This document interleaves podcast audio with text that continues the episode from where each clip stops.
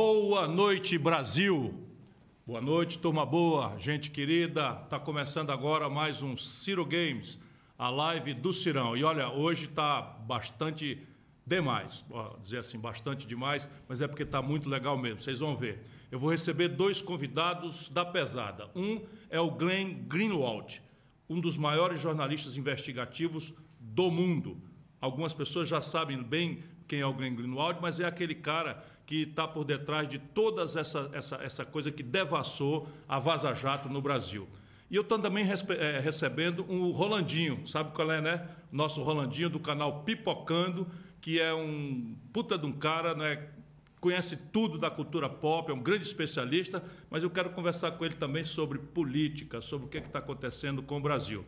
A nossa querida companheira, minha amiguinha, minha querida amiga Tabata Ganga, a nossa cientista, também vai estar de volta aqui com o universo dos games, para a gente ir tomando profundidade com a questão da tecnologia, com a questão da economia dos games. E claro, vamos jogar um pouco, eu, o Gael e a Gisele.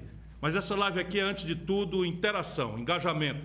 Lembro que na live passada eu anunciei minha foto, eh, a minha foto nova nos perfis das redes sociais. Pois bem, derrubou a net. Estourou no norte, estourou no sul, estourou no leste, no oeste. Até os bolsonaristas alucinados mexeram com a minha foto. Que é isso, gente boa. E sabe do que eu mais gostei? É que essa foto virou meme. Um bocado de gente fez montagens com seus rostos e de gente famosa. Vamos ver algumas? Que maravilha, não? Olha só quanta gente bonita e importante. Mas o que eu mais gostei mesmo foi terem colocado o nome da foto de Abaporu, o maravilhoso quadro de Tarsila do Amaral. Esse quadro é um dos quadros mais representativos da Semana de Arte Moderna de 22, que está completando um século no ano que vem. E esse quadro, só como um sintoma das coisas do Brasil, não pertence mais aos brasileiros. A Tarsila do Amaral, junto com Oswaldo de Andrade, são figuras extraordinárias que têm a ver com tudo com a alma brasileira. Mas o Abaporu, que, foi, que vale hoje uns 40 milhões de dólares, está hoje no museu em, na Argentina, porque o Brasil não foi capaz de reter esse quadro aqui. Chegando lá, vamos ver se a gente faz um movimento para resgatar também esse brasileiro, o Abaporu, lá da. Embora a nação argentina seja uma amiga muito querida. Mas a grande interação eu quero fazer agora. Faça aí suas montagens e vá mandando para nós pela hashtag Ciro Games. Não é para falar hashtag, não, é para falar hashtag. Hashtag Ciro Games, que a gente vai postar durante a live. Vamos lá, turma boa. Como diz a música, quero ver seu rostinho colado no meu. E agora vamos em frente, que é hora do game começar. Hoje o meu filho Yuri não vai poder jogar, mas o Gael, o meu caçula, de roupa nova, hein, Gael? Tá aqui. Boa noite. Boa noite! Você tá bem? Como você tá? Tô bem! Tá bem? Então vá. E quem também tá aqui pronta para jogar com a gente é a Gisele. Boa noite, Gisele. Boa noite, Ciro. Hoje eu e o Gael. Quem que vai ganhar Gael hoje? Eu! Ah, ele disse que ele vai ganhar. Eu digo que eu que vou ganhar. Opa, que feio. Os dois cantando vitória antes do tempo. Vamos ver então. Qual é o game de hoje? É um game de corrida, bem interessante, com um detalhe muito importante. É um game 100% nacional, desenvolvido por um estúdio gaúcho chamado Aquiris. Brasileiro? Brasileiro. Um game? Olha, é possível. Então agora deu mais gosto de jogar. Vamos nessa? Vamos lá, agora quem Vamos vai nessa, jogar Gael? primeiro? O Gael Vamos, contra Gael, o vamos nós dois. Ok? Vamos lá. Já selecionei meu carro. Tá O pronto? Ciro vai de vermelho e o Gael, que cor é essa? Não é branco. É branco. Então vai, Vai, escolhe. Pronto, prontinho. Atenção. Atenção, vamos lá. Eu tô, eu tô do teu lado. Calma, eu sei.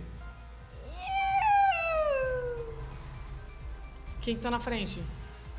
Meu pai. Agora eu vou trocar Opa, e minha passou. Ih, passou do teu pai.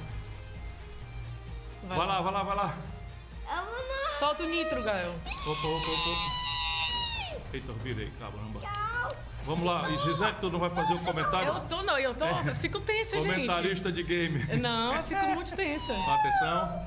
Vamos lá, eu vou, eu vou ver se eu ganho agora corrida, pega o nitro ali, aí aperta o X. tentar. Vai é lá, vai X lá. aqui, né? X. Vai lá, vai lá, vai lá. Vai lá. Eita, eita, eita, eita, eita. rapaz, não é por nada não. Eu tô no último lugar, não é possível. Que vexame, peraí, calma. Ah, mas você já jogou, Você sabe o meu problema é a ficou- destreza aqui com, com o dedo, mas eu tô adquirindo.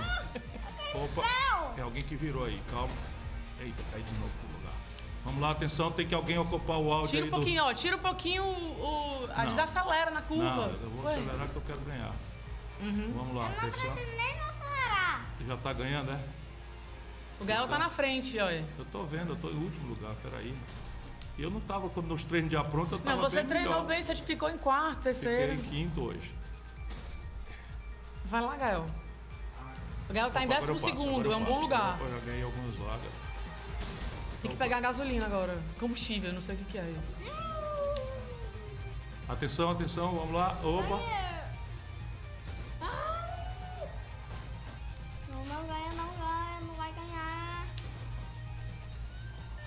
Atenção, vamos nessa, vamos nessa. Tá sem, Eu acho que tá sem- meio silencioso. Tá sem combustível. Quem eu? Acabou o combustível? Vai acabar, ué. Ixi, Tem que Maria. pegar Por que, que não aconteceu isso quando eu treinei? Que vexame. ao vivo. Cadê? Só lamento. Acabou o combustível. Ah, acabou. Ai, Fim de corrida pra mim, fiquei sem combustível. Ainda Vai, falta... Gael, acelera, filho. Vai, filho, acelera. Como é que tu fica sem combustível? Sério, no, no treinamento eu não fiquei vez. Você vê, isso é gasolina Vai, cara. vai. Tô pensando o quê? Ah, é por isso. É o preço da Tá gasolina, pelo olho gente. da cara a gasolina. É isso que acontece. Vai, Mas no filho, vai, videogame filho. fica difícil. Também tá ficando sem combustível. Engraçado, no treinamento eu não fiquei sem combustível nenhuma vez. Na hora você fica tenso. Oitavo, Gael. Valeu, tá bem, filho? Vai. Aí. Oitavo. Tirou um Tudo bom bem. lugar. Agora vai. Então vai. Ficou em nenhum, ó. Não, o Gael tirou o sétimo. Não, eu fui desclassificado. Oitavo, foi, teu pai foi desclassificado.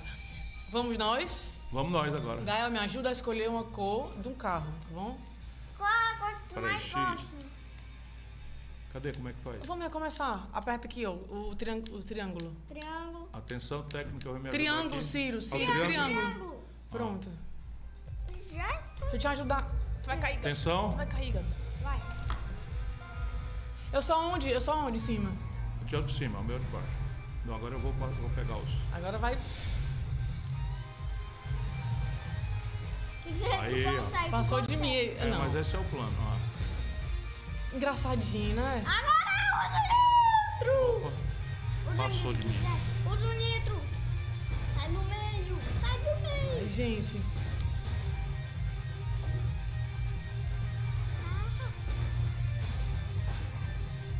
Atenção. Ah, mas é muito vai, Gael, bom esse comenta jogo. aí, Gael. Gael, quem tu acha que vai ganhar? Quatro voltas aí. Eu acho que é você que vai ganhar mais. Tá ficando uma bagunça. Engraçado que nos treinamentos eu, eu tava bem melhor. É verdade. Sabe o que é a precisão do dedo esquerdo aqui?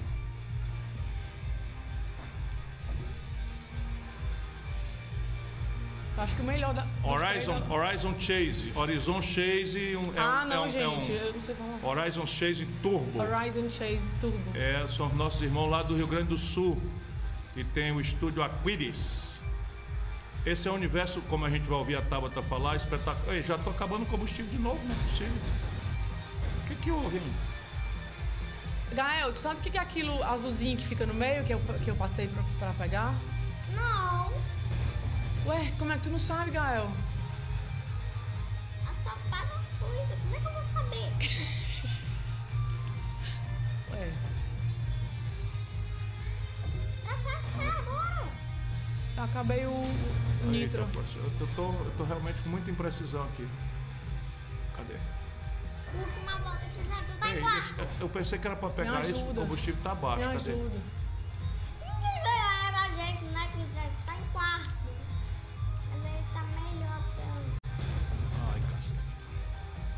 Aí eu peguei dois de uma vez só. Acabou o combustível de novo. Algum problema, viu?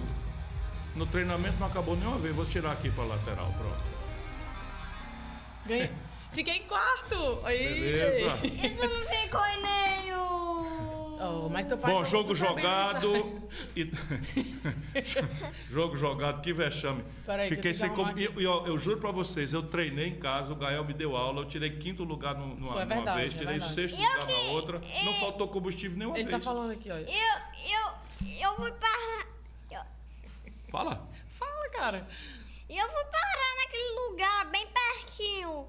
Foi, mas você, você jogou bem. Bom, jogo jogado daqui a pouco, nossos dois convidados super especiais. Rolandinho, que vai falar de cinema, games, cultura pop e de política, e Glenn Greenwald, um dos jornalistas mais importantes do mundo. Mas agora vamos para o tema do dia.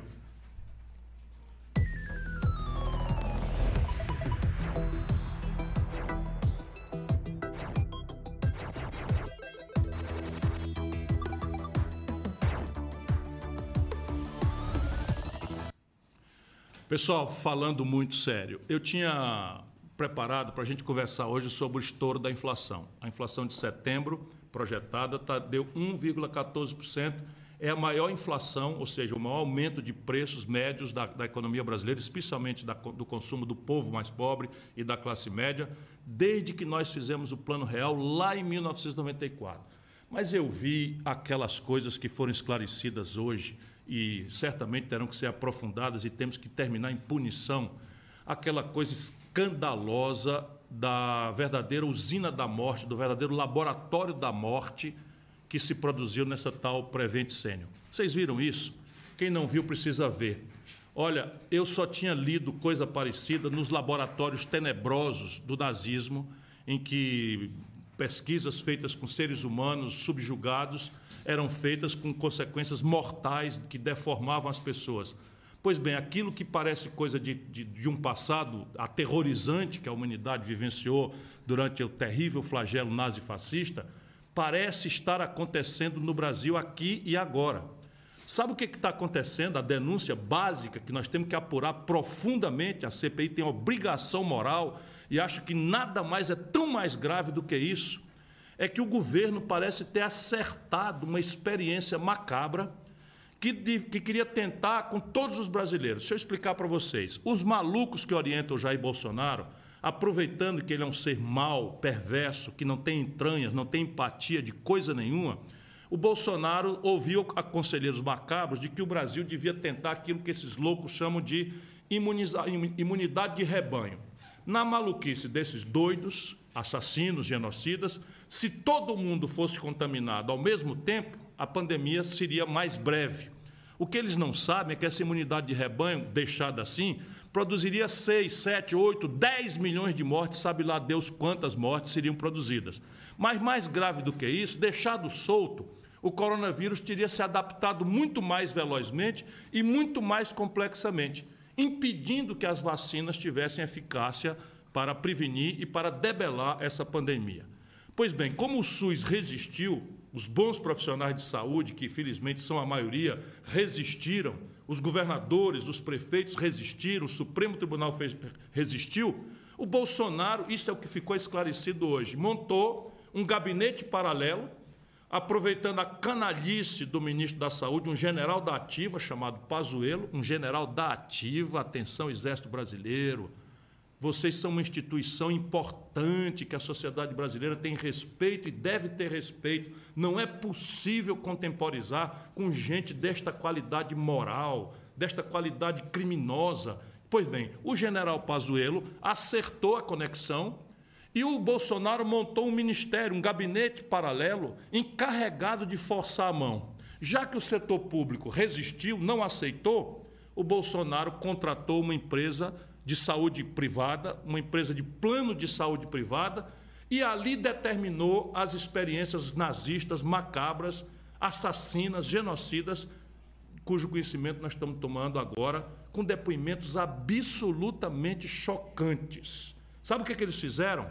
Eles fizeram, por exemplo, tratamento com. É, injetando, eu sou leigo, injetando ozônio, que é uma espécie de gás baseado em oxigênio, ou basicamente oxigênio concentrado, no ânus das pessoas.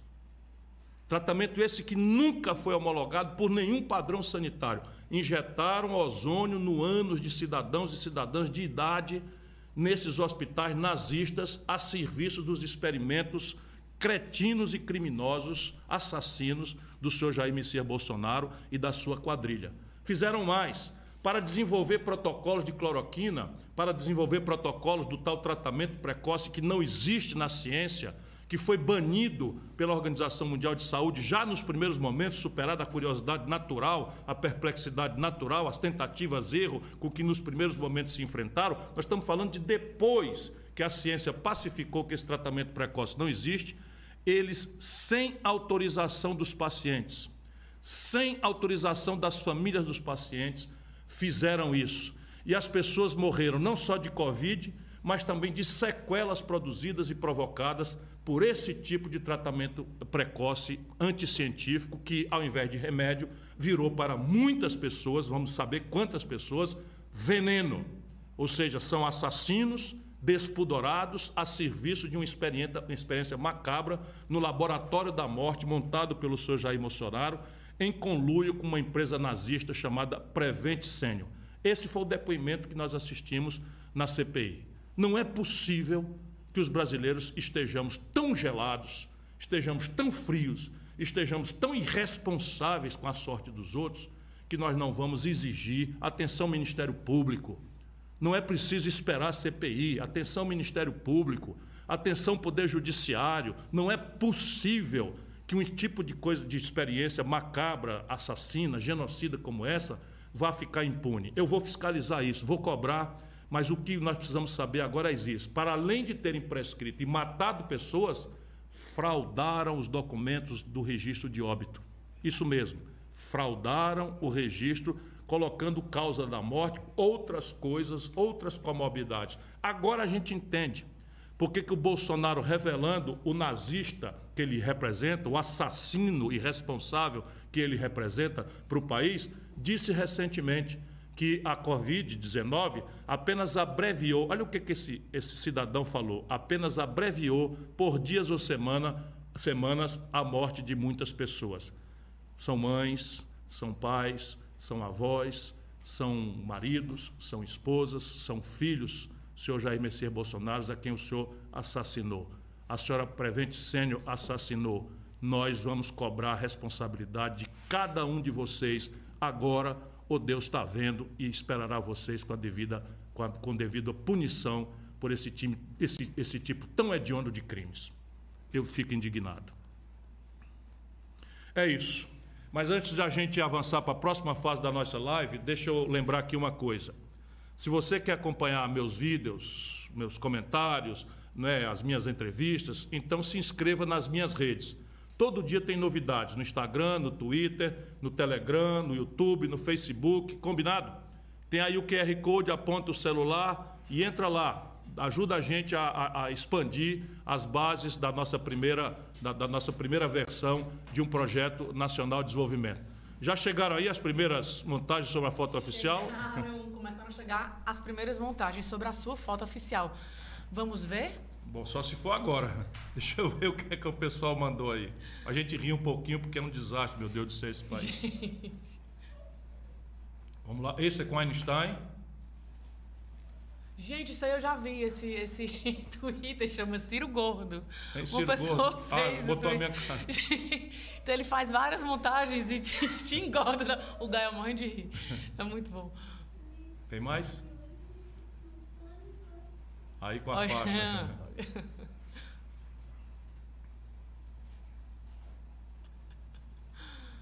Bom, no final a gente mostra mais fotos. Agora deixa eu chamar aqui o primeiro convidado da noite, Bruno Marquese, aquele que nós todos conhecemos, admiramos e eu especialmente sou fã, mas é não sou só eu, é uma milhão, um milhão de uma legião de mais de milhões de fãs, o nosso Rolandinho. Roda a vinheta, diretor.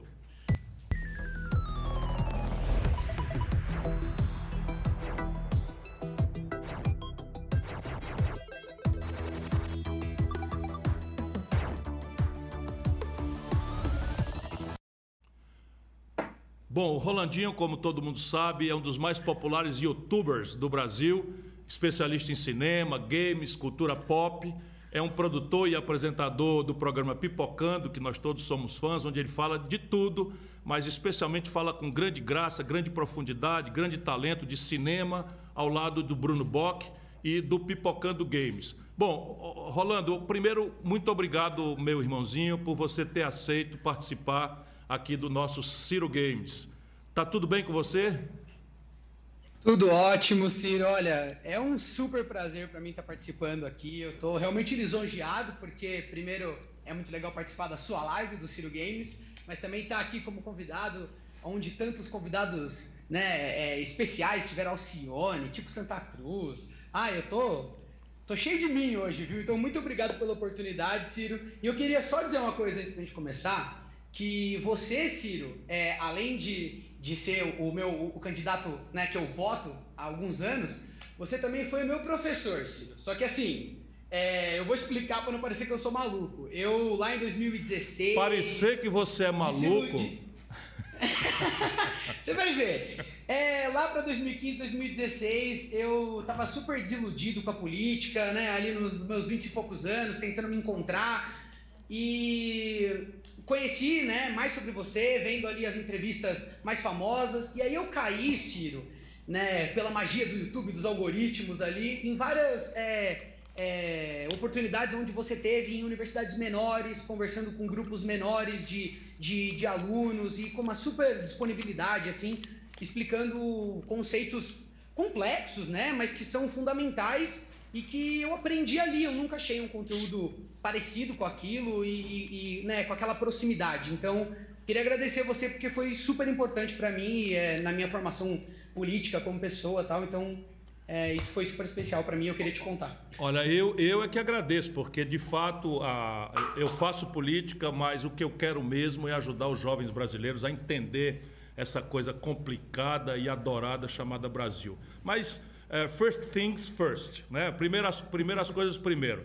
Do jeito que você faz, com tanta, vamos dizer, a gente fala assim, os mais velhos, em tão tenra idade, né? Tão jovem e tal. A minha pergunta é, como é que começou? Você, você garoto, adolescente, eu fico só imaginando, você já era um cara eh, meio nerd, ligado em cinema, games, tecnologia, você era assim já desde garoto? Total, total. Eu sou, eu sou de uma cidade pequena do interior de São Paulo, é, que se chama Socorro. Um abraço para todos do Socorro que estão nos assistindo. E lá era difícil achar gente que gostava das mesmas coisas. Hoje em dia mudou muito, né? Em poucos anos, a cultura pop, assim, essa coisa mais nerd, geek, dominou. Mas eu, quando era mais, mais novo, encontrei na internet uma forma de achar pessoas que também gostavam disso. E assim, a paixão por videogame veio antes, mas é, por conta do meu pai também, que sempre trabalhou com tecnologia, internet e tal. Mas é, cinema foi, é muito especial porque a, a, primeira lembrança que eu tenho de um filme que mexeu comigo assim foi o Alto da Compadecida. Assim, eu era fã do Chicó quando eu era criança e nossa assistia o filme assim em loop. Então eu amava aquilo, fiquei apaixonado. Depois é, li Ariano Suassuna, sou muito fã também. Mas o filme é muito especial. E, e aí logo na sequência, Ciro, veio aquele fenômeno que eu não sei se você acompanhou do Harry Potter que foi uma franquia, assim, uma das primeiras jovens que estourou, então teve diversos filmes e eu cresci meio que assistindo isso. Então tinha o privilégio também de, mesmo numa cidade pequena, ter um cinema na minha cidade, o que era muito legal. Então eu pude ir ao cinema. Eu sei que no Brasil tem muitas cidades, né, que ficam longe de um cinema, então as pessoas têm que assistir de outra forma. Mas foi por aí, assim, que começou essa, essa paixão e desde muito novo, desde os 14, fazendo vídeo. Primeiro como hobby para a internet, né? E aí, num certo momento da minha vida, eu pude trabalhar com isso, que é um super prazer. E, e como é que surgiu o Pipocando? Então, o Pipocando, na verdade, é, eu já fazia vídeos para um canal pessoal, né? O YouTube, ele tem um, uma coisa bacana que ele, ele divide uma, uma porcentagem né, do, do, do que você é, rentabiliza ali com anúncio, ele dá é, mais ou menos a metade para o criador. Então, quando você começa a ter alguns números, você pode é, comprar um equipamento, você pode, às vezes, né, ir devagarinho crescendo ali o seu, seu negócio. E eu estava numa época que eu estava indo para a universidade e surgiu a oportunidade. O Bruno, que hoje em dia apresenta comigo, é o meu sócio, me chamou para fazer um teste para um trabalho. Ali a gente se conheceu e assim foi uma união perfeita, né? Assim, eu, eu, eu inclusive a minha faculdade eu, eu tranquei, né? Porque ela estava em greve. Eu fazia o fiscar na época. E fui lá apostar nessa, nesse sonho maluco de, de trabalhar com internet, trabalhar com vídeos e tal. E aí foram muitos anos dando errado primeiro, tipo uns 5 anos batendo, batendo a cabeça, e aí depois as coisas começaram a dar certo e estamos aí até hoje. Eu ia te perguntar, então, só para estimular a garotada, você não começou um sucesso, né? Ralou, sofreu, se decepcionou e depois é que o sucesso veio, é isso? É, eu comecei a fazer vídeo ali com 12, 13 anos e com 25, digamos assim, 26, que a coisa começou realmente a, a virar um negócio, digamos assim, né? E, e ser, ser uma possibilidade. Inclusive, essa é uma grande diferença, né? Para todo tipo de talento brasileiro, não só para quem está na internet, mas para um músico, para um produtor audiovisual, para um cineasta. Eu sinto que a gente que existe uma fragilidade tão grande para quem quer trabalhar com arte e entretenimento, né? São tantas etapas que a pessoa tem que, tem que passar ali e qualquer deslize você começa do zero, assim. Então, é por isso que eu acho importante a gente, a gente entender também, né? Que essa jornada é cheia de, é, de uma complexidade muito grande, principalmente no Brasil. A economia criativa, a arte, a estética, o cinema, o games, enfim, a, toda, toda a ideia do entretenimento, da cultura tem tudo a ver, ainda que nem todo mundo esteja advertido, com a questão da identidade nacional, da identidade cultural de uma nação. Se isso for verdade, se você concorda com isso, qual deveria ser o papel dos governos diante desse fato? O, existe uma onda liberal de que isso é problema individual, que cada um se vire. E existe uma onda aí de que acha, eu estou nessa, né, quero logo esclarecer, que acha que é preciso estabelecer uma parceria. Claro, nada de sufocar, nem guiar, nem dirigir, mas apoiar, fomentar, estimular, me parece ser. Bom, eu estou dando a minha opinião, quero é saber a sua. Qual é o papel dos governos diante da questão do, da cultura como elemento de afirmação da identidade nacional? É, eu, eu concordo, assim, porque eu acho que é, é muito, muito do que eu falei aqui anteriormente e, e você falou agora também. Eu acho que a cultura, principalmente para quem está começando, né, não o artista que já está consolidado, mas aquele artista que está começando e quer, e quer ser um músico, às vezes tem um talento absurdo e, e a gente no Pipocando a gente recebe é, muitos vídeos, curtas metragens, pessoas que estão com projeto de webséries e a gente tenta ajudar como a gente pode mas é, é, é muito complicado e, e, pelo que eu entendo e pesquiso, né, em países que já tem uma indústria do audiovisual, uma indústria de entretenimento mais que, que emprega mais, que está mais estruturada, eles tiveram e têm até hoje muito incentivo. É lógico que tem que ter um super respeito com esse tipo de incentivo. Então, de novo, eu acho que tem que ser estratégico. Eu acho que muita coisa no Brasil é isso, né? Falta ah, um segundo passo que é a estratégia. Bom, vamos apoiar, mas até onde a gente quer chegar, o que, que a gente quer construir, né? Aonde a gente quer estar daqui de uns anos com o nosso cinema, é, com a nossa arte, né? E, e eu, eu, acho que é muito, é muito disso. Eu acredito que existe um papel fundamental de fomentar a arte e também tem um papel simbólico, né, Ciro? Quando, quando o governo apoia a arte, é, a pessoa jovem que tem um talento, ela, ela topa investir naquilo. É, o jovem topa consumir a arte do próprio país. E aí é um, eu acho que é uma maneira poderosíssima da gente conhecer a nossa própria história, conhecer o outro lado do Brasil, que às vezes é tão distante né, para a gente ir. Você pode conhecer através do cinema, das séries. Então eu acho fundamental que exista assim, com muito respeito, responsabilidade, transparência, mas eu acho fundamental. O que está acontecendo de novo na cena do cinema brasileiro ou da produção audiovisual? Que a gente deve ficar atento? O que é está acontecendo de novo aí? Olha, a gente, a gente teve coisas muito legais, assim, recentemente. Agora eu vou falar né, dos, dos nossos gênios, como, por exemplo, é, o Ale Abreu. É, a, a, gente no Pipocando, a gente tem uma honra muito grande de fazer uma coisa que a gente chama de da live do Oscar. Que é a gente, todo ano, a gente acompanha o Oscar ao vivo, como uma segunda tela, né? E vamos comentando o que está acontecendo, né? É, na, na premiação. E quando aparece um brasileiro, a gente fica eufórico, muito feliz, né? E, e o Ale Abreu é, é, o diretor do Menino e o Mundo, que é uma animação que concorreu ao Oscar é, de melhor animação, uma, uma, categoria assim que é extremamente concorrida, que só tem estúdios gigantescos, né? Com muito incentivo. E é um trabalho artístico lindo, é feito à mão, assim, um negócio que, que emociona demais, fala sobre o Brasil, a infância no Brasil, né? Tem, tem participação de rappers, é uma coisa riquíssima. E, é, enfim, foi fantástico falar sobre ele. Você sabe, né, Ciro, que no Oscar tem uma coisa meio de lobby, assim, que, que você tem que estar tá lá, você tem que abrir sessões. Às vezes os, os americanos nem assistiram, né, os votantes, nem assistiram ao filme. Então, é meio injusto isso, mas só de ser indicado foi muito especial. E também quero destacar, por exemplo, o, o trabalho é, do Que Horas Ela Volta, que é um filme fantástico também, que eu recomendo muito.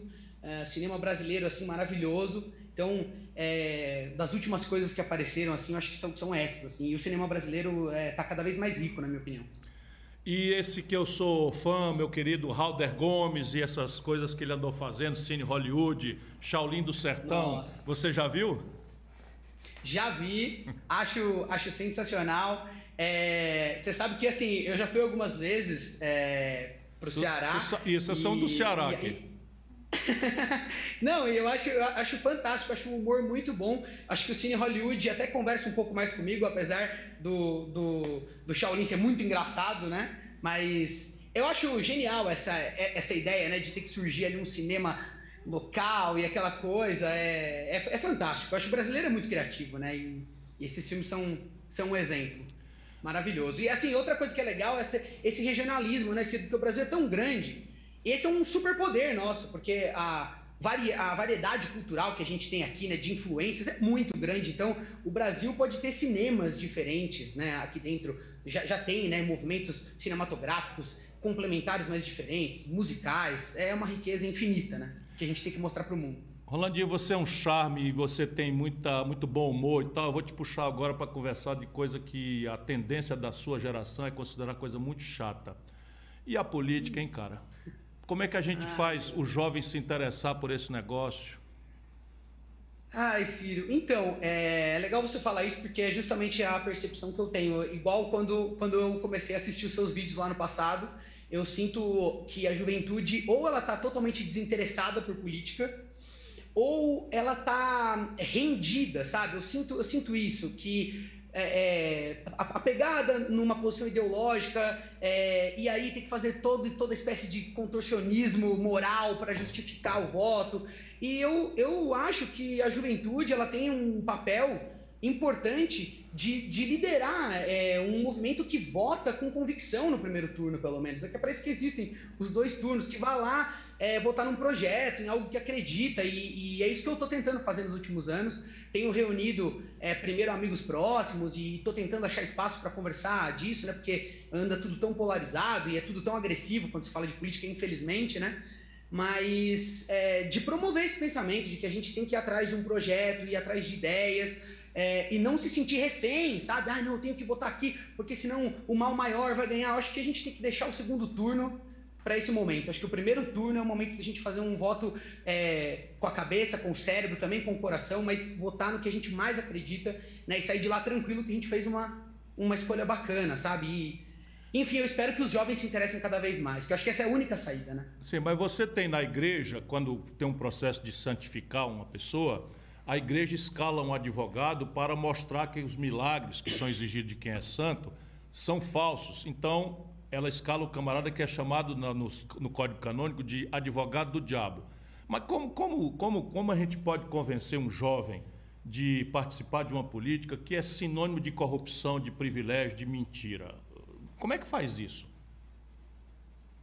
Olha, Ciro, acho que essa resposta a gente tem que tentar encontrar. Isso é um problema é um teu. grande desafio. Não, é um grande desafio. E, e, e, assim, eu tenho amigos muito queridos, inteligentes, pessoas, de novo, muito talentosas. Eu, eu acho muito legal. Porque, falando da juventude do Brasil, às vezes a gente está, Ciro, num, num, num, evento internacional, numa feira de tecnologia, e sempre tem um brasileiro contra todas as estatísticas e probabilidades. Estão lá os brasileiros com seus robôs, com seus jogos, com seus programas. Eu, eu, isso me emociona de um jeito, porque eu sei que quando é um talento de, de, outro lugar, fantástico, é muito legal. Mas quando é daqui, a gente sabe que é tão difícil passar né, por tudo para chegar lá que eu fico emocionado. E às vezes você vai conversar com essas pessoas e elas, tão, elas tentam depender o mínimo possível da política, sabe? Elas não acreditam na política como, como um meio de, de tirar os seus iguais de uma situação ruim, de, de ver um caminho para financiar a, área ali que, que, é, que é de interesse, né? Então, eu, eu acho muito difícil. Acho que um caminho é justamente isso aqui, né? Eu acho que, assim como eu, outras pessoas que influenciam jovens, né, que têm um contato direto com esse público, tem que, de uma forma civilizada, né, calma, ir conversando com o com, com seu público. Acho que tem, que tem que unir né, o máximo de forças possíveis. E é por isso que eu decidi, inclusive, é, começar a falar um pouco mais sobre o que eu penso. Né? Eu acho que o santo que você está defendendo vai ganhar a causa. Não, mas, mas, mas, veja, eu tenho dito para a turma boa, que é uma legião de jovens por aí pelo Brasil inteiro, que como você, eu procurei nas universidades para falar sério. Porque de fato, só vou arrematar que eu quero é te ouvir. Não é? De fato, o emprego, o salário, a qualidade da educação, a condição de segurança, o meio ambiente, tudo o que importa é a política que resolve. Se você não ocupa a política, se você não entra na política, se você não procura influir na política, alguém vai fazer. E isso é o que tem acontecido. Né? As pessoas de boa fé, as pessoas do bem, não é? estão conosco, estão se protegendo aí na, no onguismo, na internet, na, na, no individualismo, e as pessoas do mal estão ocupando a política, e eis aí o tamanho da tragédia brasileira. Vamos, vamos voltar aqui uma coisa. Qual é, qual é, a, qual é a tua opinião? Eu, eu, eu penso muito em perguntar para um cara como você essas coisas. Na, na tua opinião, o Brasil tem hoje, Rolandinho, quase 1 milhão e 200 mil pessoas ou presas ou com mandato de prisão em aberto. Dá 1 milhão e 200 mil, 250 mil são mandatos de prisão em aberto. Quase todos negros, quase todos jovens, quase todos pobres da periferia. O que está acontecendo com a juventude brasileira? Olha, Ciro, isso é uma tragédia de verdade, né? E, e, assim, falar sobre esses assuntos é tá cada vez mais difícil. Parece que as pessoas não querem mais é, enxergar o próximo, né? E assim, às vezes não tem a coragem de, de enfrentar o problema como ele é, né? Então, é, o que você está falando é, é, a verdade. Assim, além de, de tudo isso, de ter tanta gente, né, é, ou presa ou com mandato, a gente tem, é, enfim, todos esses números que você traz aqui nas lives sempre, muito desemprego, as pessoas é, eu, e falando da juventude, né, eu, eu, vejo as pessoas assim com, com niilismo, uma tristeza, uma falta de objetivo, até as que têm acesso e condição. Eu acho que isso é, é um sintoma de alguém que está num barco que está sem rumo, sabe? As pessoas não conseguem traçar um, uma perspectiva de futuro, de, um, de dias melhores, porque não tem um, um plano, não tem uma direção. Então, é, é, é e, e, inclusive o papel da arte para aquebrantar o coração das pessoas, sensibilizar as pessoas, né, de entender que, exi que existem realidades diferentes, pessoas que têm, é, enfim, que nas nasceram em lugares diferentes, têm acesso diferente, né, e como isso impacta, né, é, na, enfim, na história de vida das pessoas, eu acho que a arte é, é muito poderosa. Eu, eu, citei aqui o Que Horas Ela Volta, que foi um filme que eu sei que em festivais ao redor do mundo, né, na Europa, por exemplo, as pessoas saíam do cinema, olha isso, Ciro, achando que era uma analogia, né? Ah, nossa, não, então quer dizer, é, é exacerbado a forma como uma patroa trata ali né, a, a, a empregada para fazer a gente pensar, não, gente, é, é normal aqui, se, se, você vier no Brasil, você vai ver isso acontecendo hoje. Então, é, esse é o poder da arte do cinema que eu acho que, que a gente tem que, tem que se aproveitar. Mas eu realmente não tenho uma resposta para isso e e é um grande desafio continuar animado quando, quando eu converso e, e vejo, sei lá, essa, esse derrotismo né, dos mais jovens. A, a, a, mudança é o que se impõe para o Brasil e a chave da mudança é a juventude.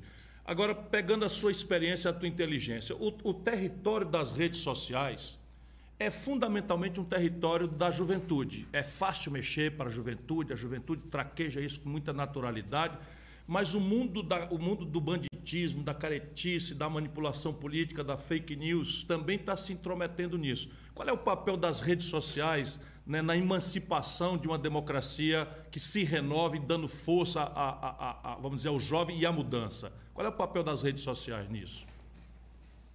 Eu acho que é central, né? E, e, e, existe muita contradição também, porque por um lado você descentralizou né, a, a, fala, a voz. Então, antigamente só falava quem podia estar numa grande emissora, quem, quem podia estar no jornal, e hoje em dia isso é muito plural. Né? Você ouve todo mundo e, todo, e, e assim poucas pessoas conseguem fazer muito barulho nas redes, né? O que é uma característica também, né? Um pequeno grupo irritado né, gera assim um, um barulho muito grande. Mas eu acho que a contradição é que existe esse fenômeno das fake news, né? E, e, as redes sociais têm uma característica que é muito prejudicial e é difícil de evitá-la, né? É uma, um paradigma que é a questão da bolha, né? Essa palavra que estourou, todo mundo fala agora, cada um na sua bolha, mas é isso. Os algoritmos, né? Eles estão tentando entender e é uma guerra entre as redes sociais para manter a tua atenção, né? O YouTube, o Instagram, eles não querem que você saia, que você encerre a sua jornada.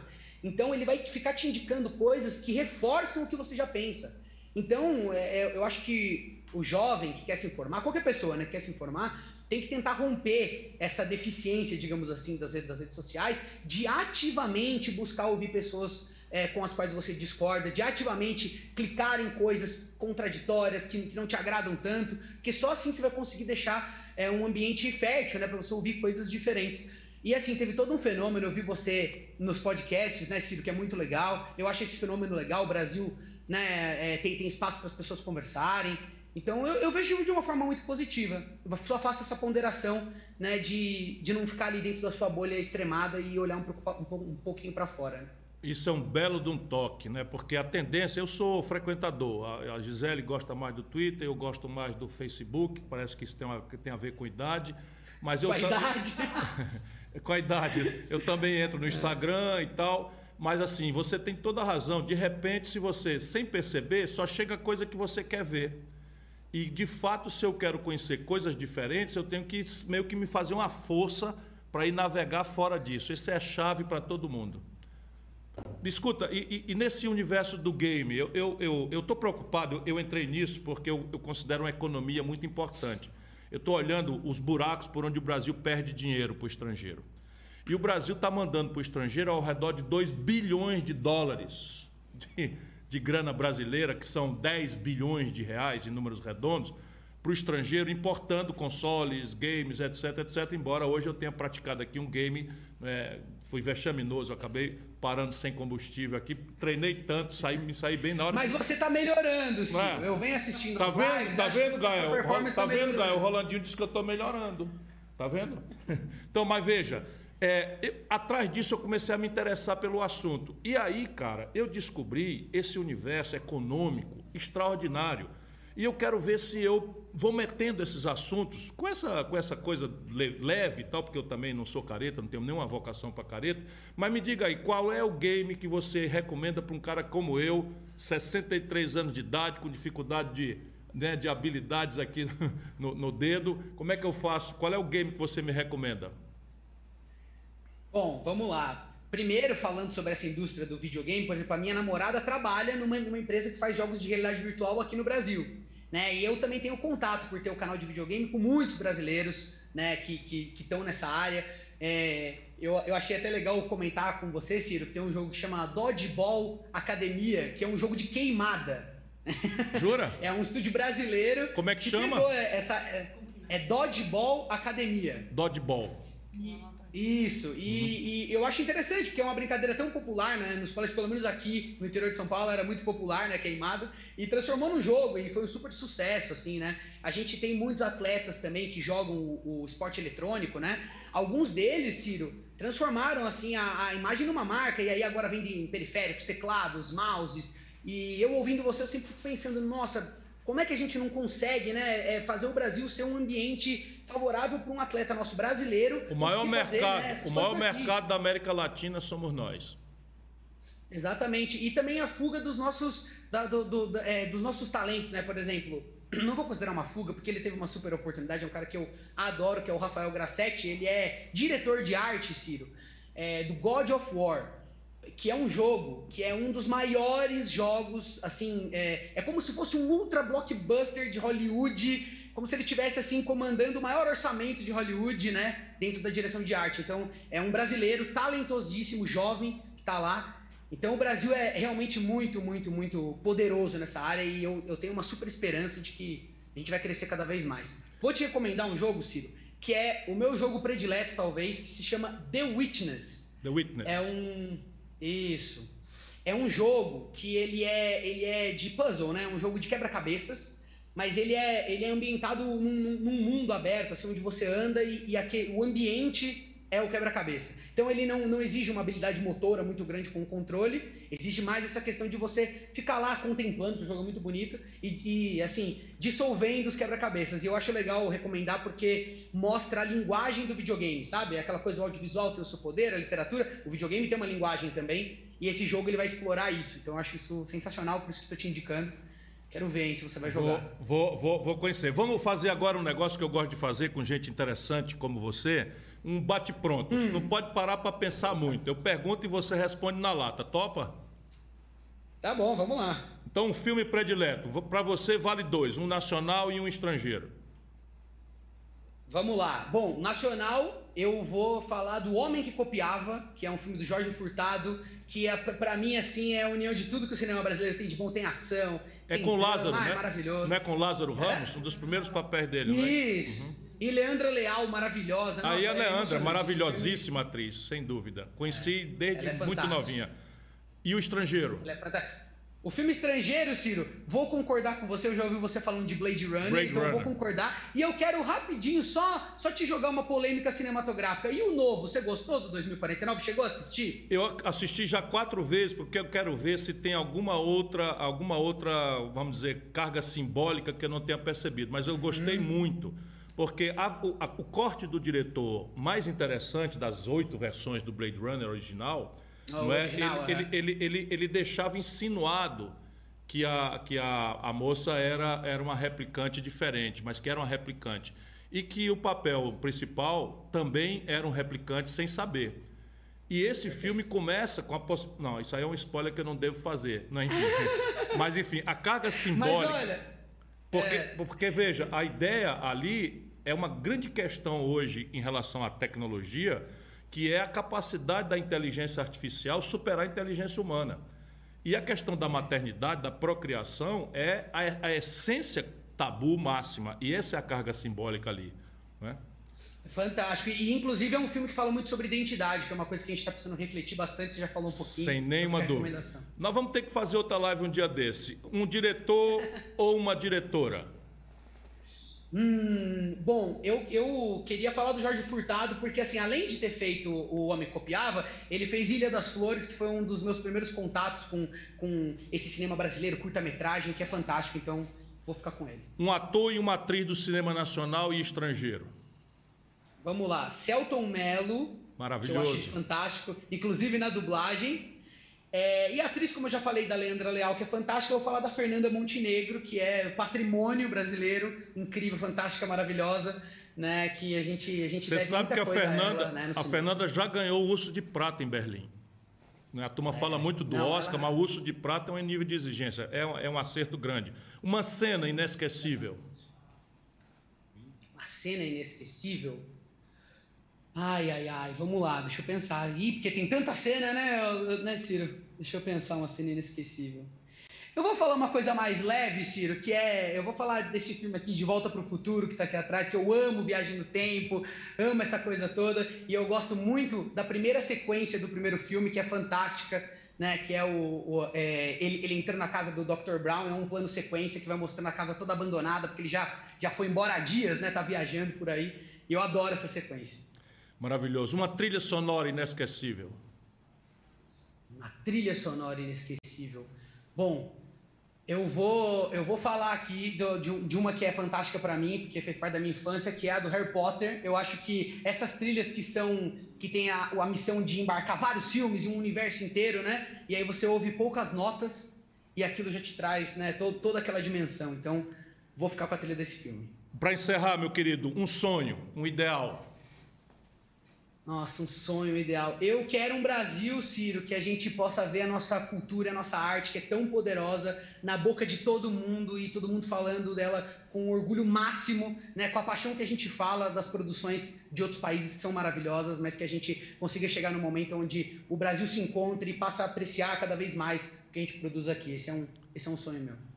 Meus irmãos, minhas irmãs brasileiros, esse é o Rolandinho. Muito obrigado, meu querido. Você é tudo de bom. Muito obrigado por tudo, mas especialmente por ter, por ter me dado esse privilégio. E olha, produção, vamos ter que marcar de novo, é, porque a gente tem umas conversas aí sobre o papel simbólico do deboche do Quentin, do, do Quentin Tarantino na, na violência. Estimula a violência ou desestimula a violência? Fica para a Me chama próxima. que eu venho, hein, Ciro? Rolandinho, um Muito beijo, meu obrigado. querido. Parabéns e obrigado por tudo. Conversa muito boa essa com o Rolandinho, muito boa mesmo. E daqui a pouco nós vamos ter o grande jornalista Glenn Greenwald. Agora chegou a vez da minha amiga, a cientista da tecnologia Tabata Ganga, falar sobre esse importante mundo dos games. Vinheta Mundo dos Games, seu diretor. Boa noite, turma boa. Boa noite, Ciro. Aqui quem fala é a Tabata Ganga e hoje nós vamos pro segundo episódio do Mundo dos Games. Então, bora lá. No último episódio, nós conversamos sobre como o Brasil pode se tornar mais competitivo no mercado dos games investindo na indústria de transformação. Mas essa não é a única forma de gerar valor a partir dos jogos. De nada adianta termos braços robóticos, impressoras 3D, placas de vídeos, videogames e todas essas coisas se nós não tivermos as mentes pensantes para incorporar as ideias às máquinas. E hoje nós vamos falar sobre a economia do conhecimento por trás do mundo dos games. Construir um jogo é algo completamente interdisciplinar. Isso significa que envolve várias áreas do conhecimento. E por isso, a gente precisa de uma equipe com vários profissionais de conhecimentos diferentes.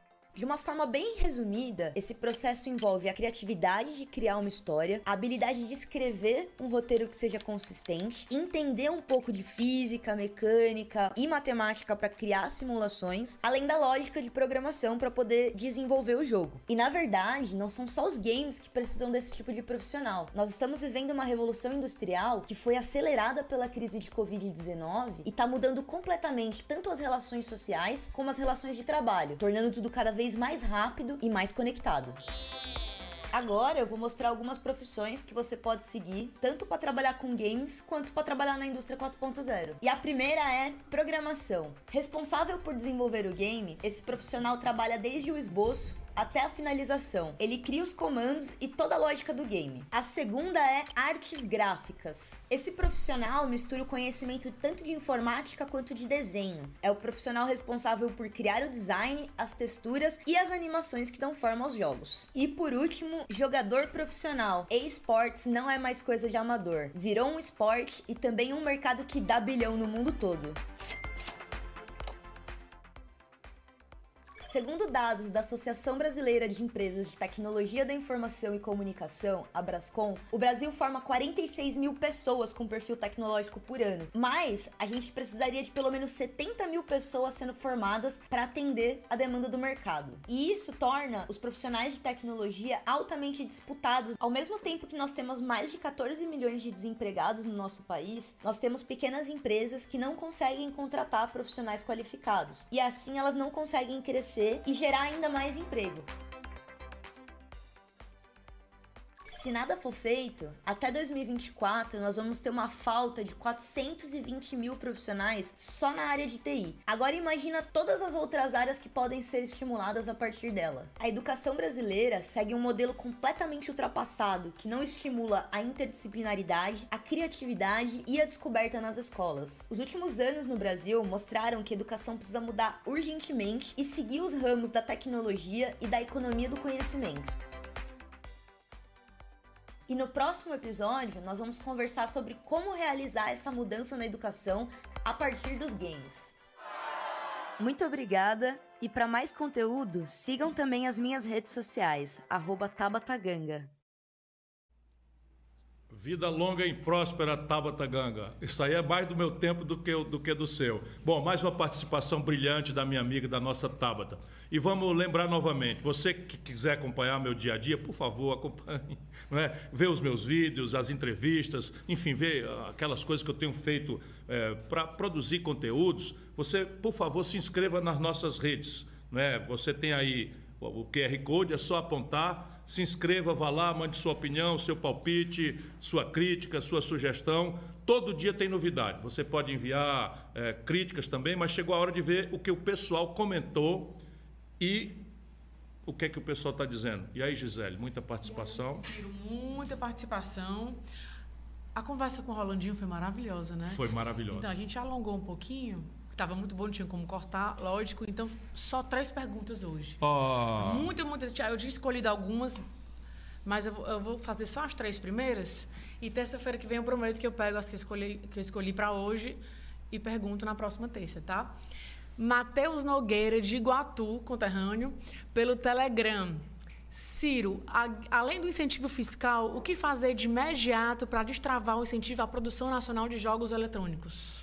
Bom, a Tabata nos respondeu isso antes da pergunta. Nós temos que capacitar as pessoas, né, dar elas a arte, preparar uma escola que prepare os profissionais é, aptos a, a, manejar a tecnologia da, da, enfim, a tecnologia da informação, todo esse universo digital mas precisamos também criar um ambiente é, facilitador de negócios. Isso significa, eu estou com um projeto, eu não dei nome a ele ainda, mas é basicamente uma estrutura que vai ser uma incubadora de empresa. O que é uma incubadora de empresa? Que eu já experimentei quando fui governador, mas eu vou disseminar isso pelo Brasil inteiro se eu tiver essa oportunidade.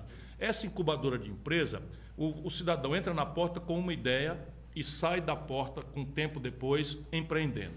O que é que acontece lá dentro? capacitação, é, enfim, estrutura para capacitação, além da tecnologia, para capacitação gerencial, contabilidade, Sim.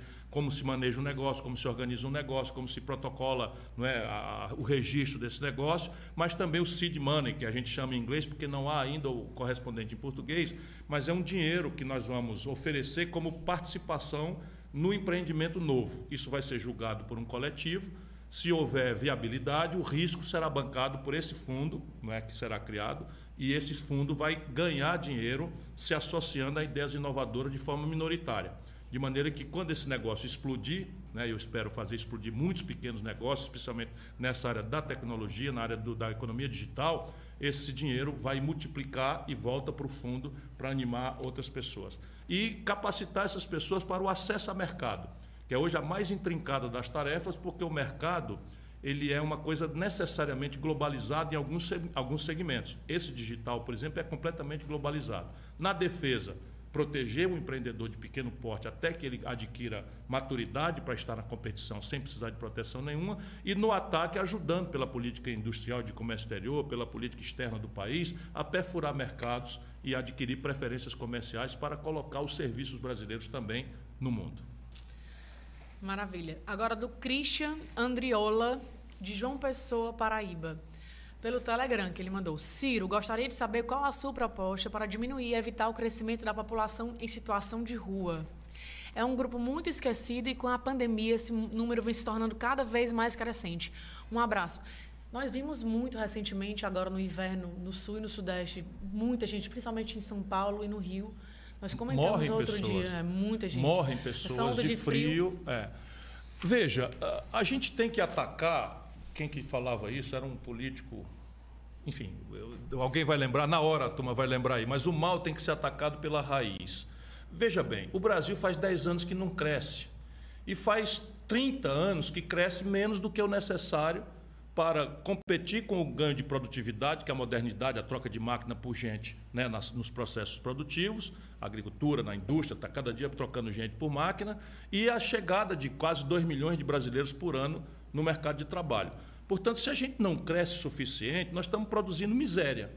O bolo é o mesmo, já é hiperconcentrado. Lembro sempre, cinco brasileiros acumulam hoje a fortuna dos 100 milhões de brasileiros mais pobres e de classe média. E, além de ter essa distribuição de renda perversa, a mais perversa do mundo, o pouco que resta não é suficiente para dividir entre as pessoas. Portanto, se a gente quer resolver o problema da população de rua, a gente tem que entender que isso é o limite físico maior, o limite extremo maior do colapso da miséria e da pobreza no Brasil, porque a pessoa perde o ambiente de, de, de físico, onde está abrigado do frio, da chuva, e a pessoa perde também muitas vezes o laço familiar. Então, para resolver isso, a gente tem que devolver o país a crescer, etc, etc. Porém, enquanto isso não acontece, é preciso formular políticas públicas. O que é que eu pretendo fazer? Eu pretendo apoiar, através do SUAS, que é o Sistema Único de Assistência Social, um conjunto de políticas que apoiem os municípios, porque operacionalmente é muito improvável, sou muito sério, que o governo federal tenha capacidade de ele próprio abordar a população de rua. É preciso estimular políticas, o governo vai, vai, vai, vai capacitar, vai treinar e vai também financiar né, estruturas de albergues. Né? O, o, meu amigo Guilherme Boulos tem chamado a atenção, e eu vou ver se até convido ele um dia desse para conversar conosco, menos pelo político e mais por um cara que é ligado nesse assunto dos sem-teto.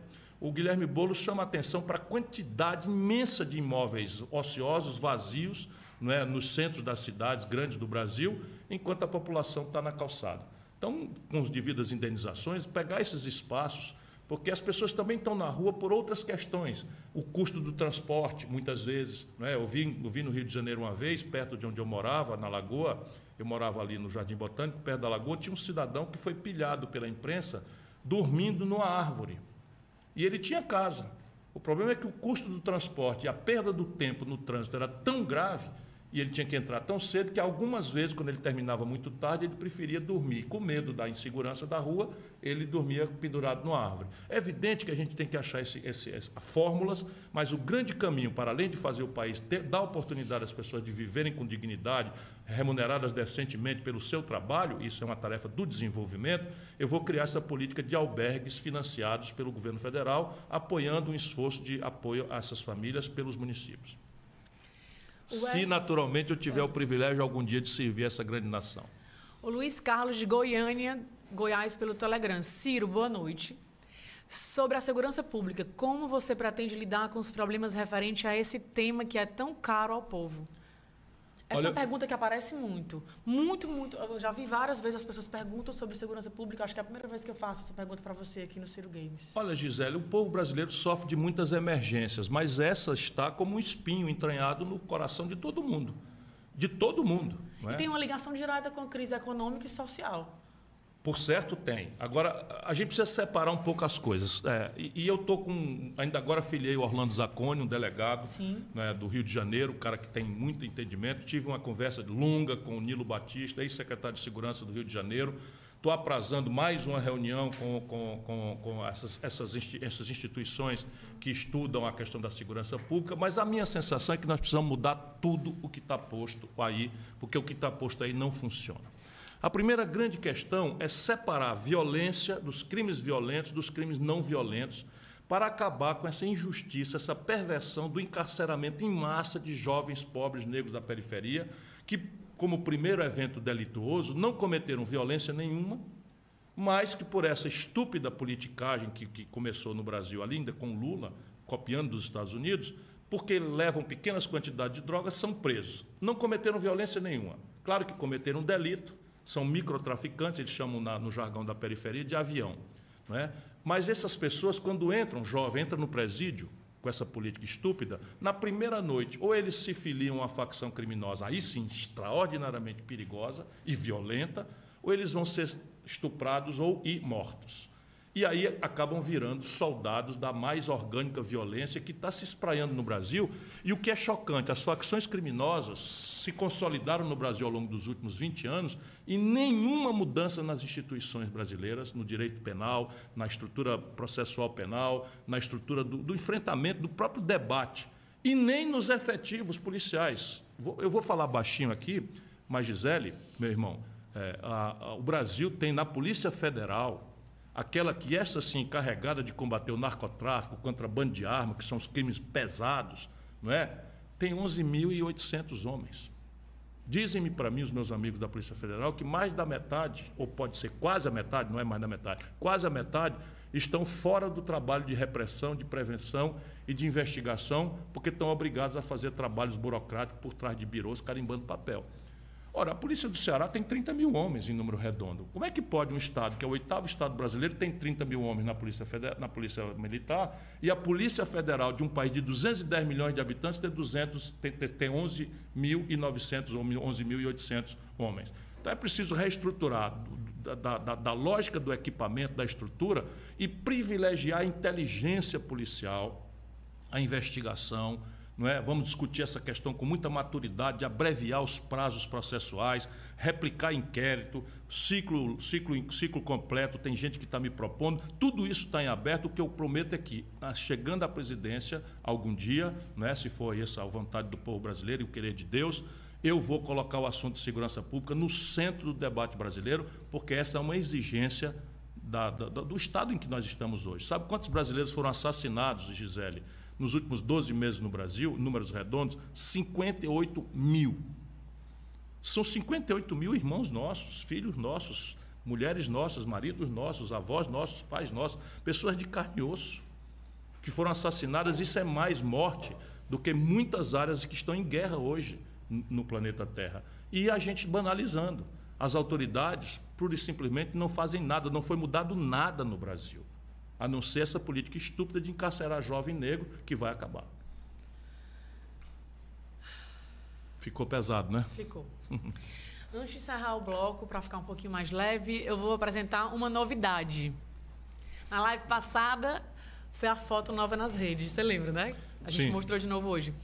Mas hoje nós vamos chamar a novidade de vídeos da galera. Muita gente Vídeos da pedindo, galera. Turma boa pedindo.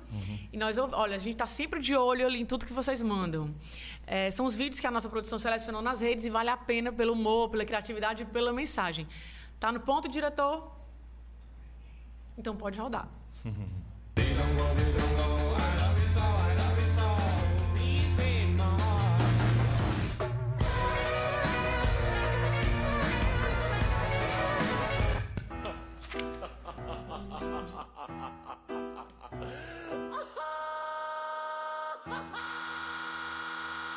Uma receita simples para criar um país desenvolvido.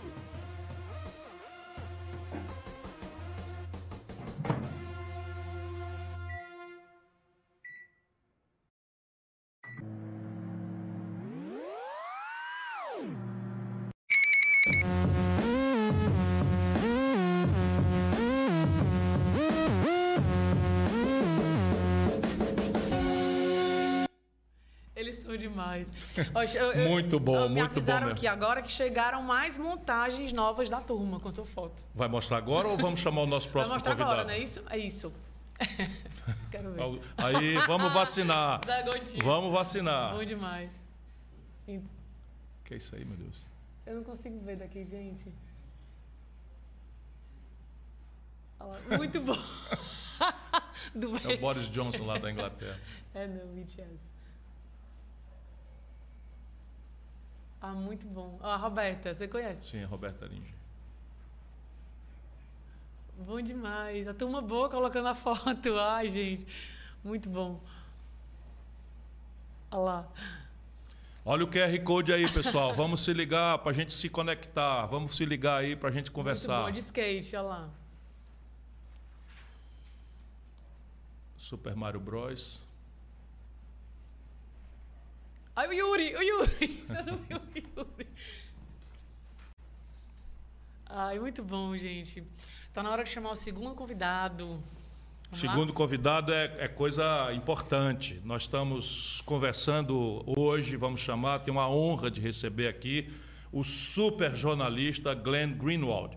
Ele é autor de reportagens que abalaram os governos Bush e Barack Obama. E é o responsável, foi o responsável pela agência de notícias Intercept no Brasil, que revelou os abusos da Operação Lava Jato e vem denunciando sistematicamente o governo Bolsonaro. Grande Glenn Greenwald, boa noite e muito obrigado por aceitar o nosso convite para participar aqui do Ciro Games. Oh, boa noite, Ciro. Boa noite, Adele. Sempre bom te ver. Estou aproveitando muito esse novo programa. É muito divertido assistir e boa noite para todo mundo assistindo.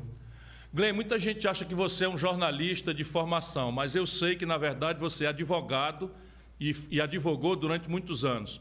Eu queria que você falasse esse aspecto da sua formação, não é? um pouco dessa época em que você advogou e quando e por que você se converte ao jornalismo de alto nível global.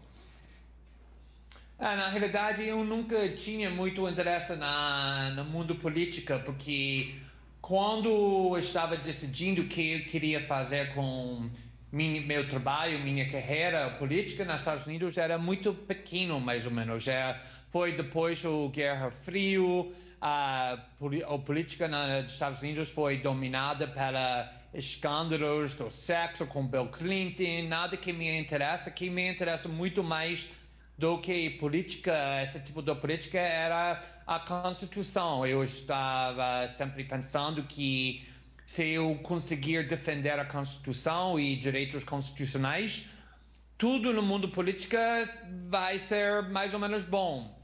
E eu fiz isso mais do que 10 anos, estava trabalhando no, no Nova York como advogado na direitos constitucionais e ah, gostei muito desse trabalho, mas depois do ataque do 11 de setembro, tudo mudou nos Estados Unidos, no, nas questões políticas, os direitos ah, fundamentais ah, começaram a ser muito atacados em nome do guerra ao terror.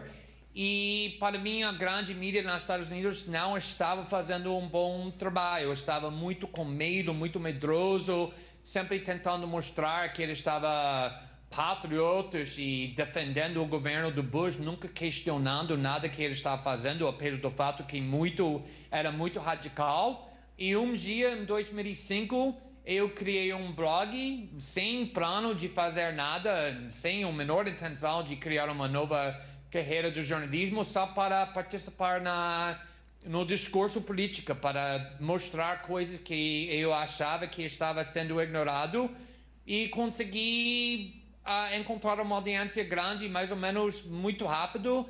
E depois disso, isso se tornou minha carreira que como jornalista que eu sou. E na realidade, acho que eu tinha muita sorte que não me formei em jornalismo, que- porque que eles sobre jornalismo na faculdade de jornalismo vai te estragar muito rápido. Então, estou muito feliz que nunca estudei formalmente jornalismo. E, e, nós, os democratas do mundo inteiro, ficamos muito felizes com essa conversão. Mas você falou em 2005. Em 2005, eu que acompanho a sua, a sua história, que é uma história impressionante, em 2005 você foi o primeiro jornalista que denunciou a, a mentira que o George Bush uh, usou como pretexto, como justificativa para invadir o Iraque.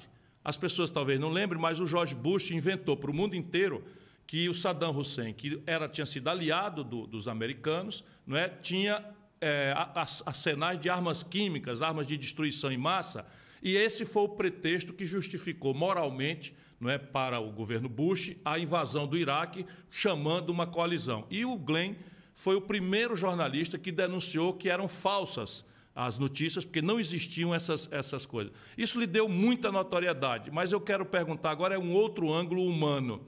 Isso deve ter lhe dado também muita dor de cabeça. Como é que foi isso? Ah, na realidade, o que estava acontecendo é que o debate sobre a invasão do Iraque aconteceu em 2002, 2003. E naquela época é quando eu comecei a prestar muito mais atenção para a política do que antes. E precisamos lembrar que, obviamente, a culpa dessa guerra e das mentiras que justificaram a guerra, a invasão do país, 26 milhões de pessoas que destruiu uh, naquele país, obviamente fica com George Bush, Dick Cheney, o Partido Republicano que criaram essa ideia, mas essa guerra seria impossível sem o apoio do Partido Democratas. E para ter isso, foi necessário persuadir não só as pessoas da direita, mas a pessoa da centro-esquerda sobre o perigo do soldado Saddam Hussein, que ele tinha o, o armas que ele nunca tinha. E isso foi feito para todos os jornais que estava lendo naquela época, confiando, The New York Times, CNN, Washington Post, foi naqueles jornais e, e jornalistas que venderam essas mentiras e foi quando eu estava vendo isso e que foi quase impossível ter dissidência e questionar que todo mundo estava fazendo. Qualquer pessoa que questionou foi acusado de ser um traidor ou amigo aliado do terrorista, esse tipo de discurso. Eu me senti muito tra tra traído, mais ou menos, que estava confiando esses veículos das notícias e consegui ver que, na realidade, eles não tinham uma capacidade, nem uma vontade, nem a coragem para questionar, investigar o governo do Bush. E foi isso que me impulsionou para começar minha carreira do jornalismo e começar a declarar que isso era um crime da guerra, que foi uma mentira e obviamente fui muito atacado, mas não sei, acho que Ciro, você conhece uh, isso muito bem. Muito pessoas têm pessoas personalidades diferentes e alguns de nós gostam de conflito e ou luta quando acreditamos que estamos lutando para alguma coisa justa. Então, foi difícil sim, mas por outro lado, eu entrei em jornalismo para fazer esse tipo de lutas. Glenn, você também foi o primeiro jornalista a quem o Edward Snowden né, procurou para denunciar que os Estados Unidos tinham montado um poderoso e complexo esquema de espionagem de países da América Latina e da Europa, inclusive do Brasil. Deve ter sido muito tenso para você trabalhar a apuração e a divulgação de fato dessa dimensão e dessa gravidade. Você pode nos contar a todos um pouquinho do bastidor de como é que foi isso? Sim, o que aconteceu é que foi no final de 2012 quando recebi um e-mail de uma pessoa que não me deu o nome dele, mas ele disse que ele tinha segredos muito sensíveis, um arquivo enorme dos documentos que mostraram crimes muito graves no cometido pelo governo dos Estados Unidos, pela CIA, pelo NSA, e ele queria que eu viajei para Hong Kong, onde ele disse que ele ia ir para fugir aos Estados Unidos para me passar esse arquivo. E eu insisti que ele me mostrou que ele estava falando de verdade e ele me, envi me, me enviou não sei, 30, 40 documentos muito sensíveis, o maior classificado do, do sigilo que o governo tem. E, Ciro, mesmo com esses 40 documentos, já mostraram corrupção e crimes graves que estava sendo cometido pelos Estados Unidos, espionando no mundo todo, espionando contra americanos na forma ilegal. E eu disse, ok, tudo bem, sou persuadido, vou viajar para Hong Kong. E ele disse, olha só, isso é uma muito pouca porção dos documentos que eu tenho para te passar.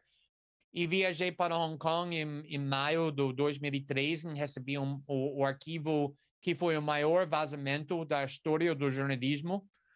E eu fiquei no Hong Kong com Snowden quase duas semanas, relatando, divulgando os documentos. E quando eu estava pronto para voltar para o Brasil, meu plano era para voltar para os Estados Unidos primeiro para fazer muito entrevistas, obviamente. Foi uma história muito grande na, na mídia mundial.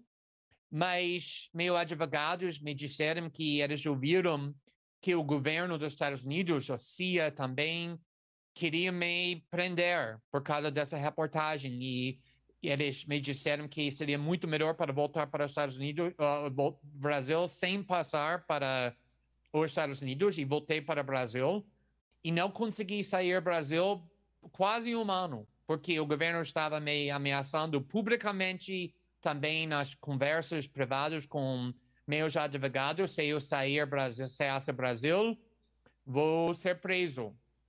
E não sei se você viu, mas um uh, site de notícias, três dias atrás, essa fim de semana, divulgaram que a CIA estava planejando para prender, para uh, pegar Julian Assange, talvez para assassinar Julian, Julian Assange e também estava planejando naquela época para classificar eu e minha colega que estava fazendo a reportagem do NSA, não como jornalistas, mas como alguma coisa outra para espionar contra mim e para me prender, exatamente como o governo Bolsonaro tentou fazer em 2020. E finalmente, quando ganhamos o Pulitzer e tudo, todos esses prêmios, finalmente eu voltei para os Estados Unidos mas foi um risco. Nunca sabia se eu seria preso quando voltei. E também o que aconteceu é que quando meu marido, David Miranda, que agora é deputado federal, mas naquela época estava trabalhando comigo como jornalista, ele viajou para a Alemanha para pegar um parte do arquivo que não conseguimos abrir e minha colega abriu e ele estava voltando com essa parte do arquivo e ele foi detido em Londres 11 horas no aeroporto, sendo ameaçado o tempo todo, detido sob a lei do antiterrorismo, acusado de cometer terrorismo. O governo dos Estados Unidos, o governo britânico, foram loucos, loucos, nós ameaçando o tempo todo. Mas, de novo, sim, é, era uma guerra, uma guerra. Estávamos, estávamos provocando a raiva dos governos mais poderosos no mundo, criando uh, conflito diplomático entre, entre vários países. Fizemos muito reportagem aqui no Brasil sobre como o governo dos Estados Unidos estava espionando contra o povo brasileiro, as instituições brasileiras, ou então o presidente Dilma Rousseff. E a Dilma desmarcou um, um grande jantar no Casa Branca e denunciou o governo Obama na ONU. Então, foi um, um muito bagunça mas conseguimos revelar a verdade, muito crimes, e com isso foi criado muita reforma, muitas limitações no, da capacidade do governo dos Estados Unidos para espionar contra o mundo todo. O, fato desse escândalo ter vindo à tona durante o governo Obama decepcionou muita gente no mundo, porque se cultivou a imagem de um cara diferente do Bush, enfim. É, e, e, aí você está contando essas coisas todas que eu também já sei em boa parte, mas nós precisamos repartir isso com quem está nos assistindo e com o mundo todo. E você é, é uma definição de homem corajoso, de homem valente, não é? Coisa que eu aprecio bastante porque muita gente, para ser valente, mostra arrogância, e você nunca perdeu a serenidade, o equilíbrio, e isso é só um, uma, uma, uma, homenagem brevíssima que quero lhe fazer, como seu admirador, enfim, como uma pessoa que sabe a utilidade de um jornalismo engajado com a vida do povo e não com os interesses maiores. Mas a, a pergunta que, que faço. Barack Obama, Bush, ambos envolvidos na mesma, na mesma trama. Será que é uma inerência de qualquer governo dos Estados Unidos espionar governos e empresas do, do mundo? Será que isso é uma inerência americana que continua? É exatamente isso. Olha, eu apoiava Obama quando ele se candidatava contra Hillary Clinton, depois contra John McCain em 2007, 2008. E vamos lembrar que Obama era um advogado constitucional. Então, quando ele estava prometendo que ele vai hum, revertir e cancelar todos os abusos do governo do Bush, eu acreditava nele. E ele chegou na, na Casa Branca e ele não simplesmente continuava quase todos os políticos do Bush e Cheney na guerra ao Iraque, espionando, mas também matando muitas pessoas, invadindo países, bombeando os países muçulmanos. Mas ele piorou, ele aumentou muito desses abusos. E eu perdi muitos amigos do Partido Democrático que acreditavam que eu era aliado do Obama, porque para mim nunca era sobre um partido, um, um político, mas sobre o princípio que, que Obama estava fazendo.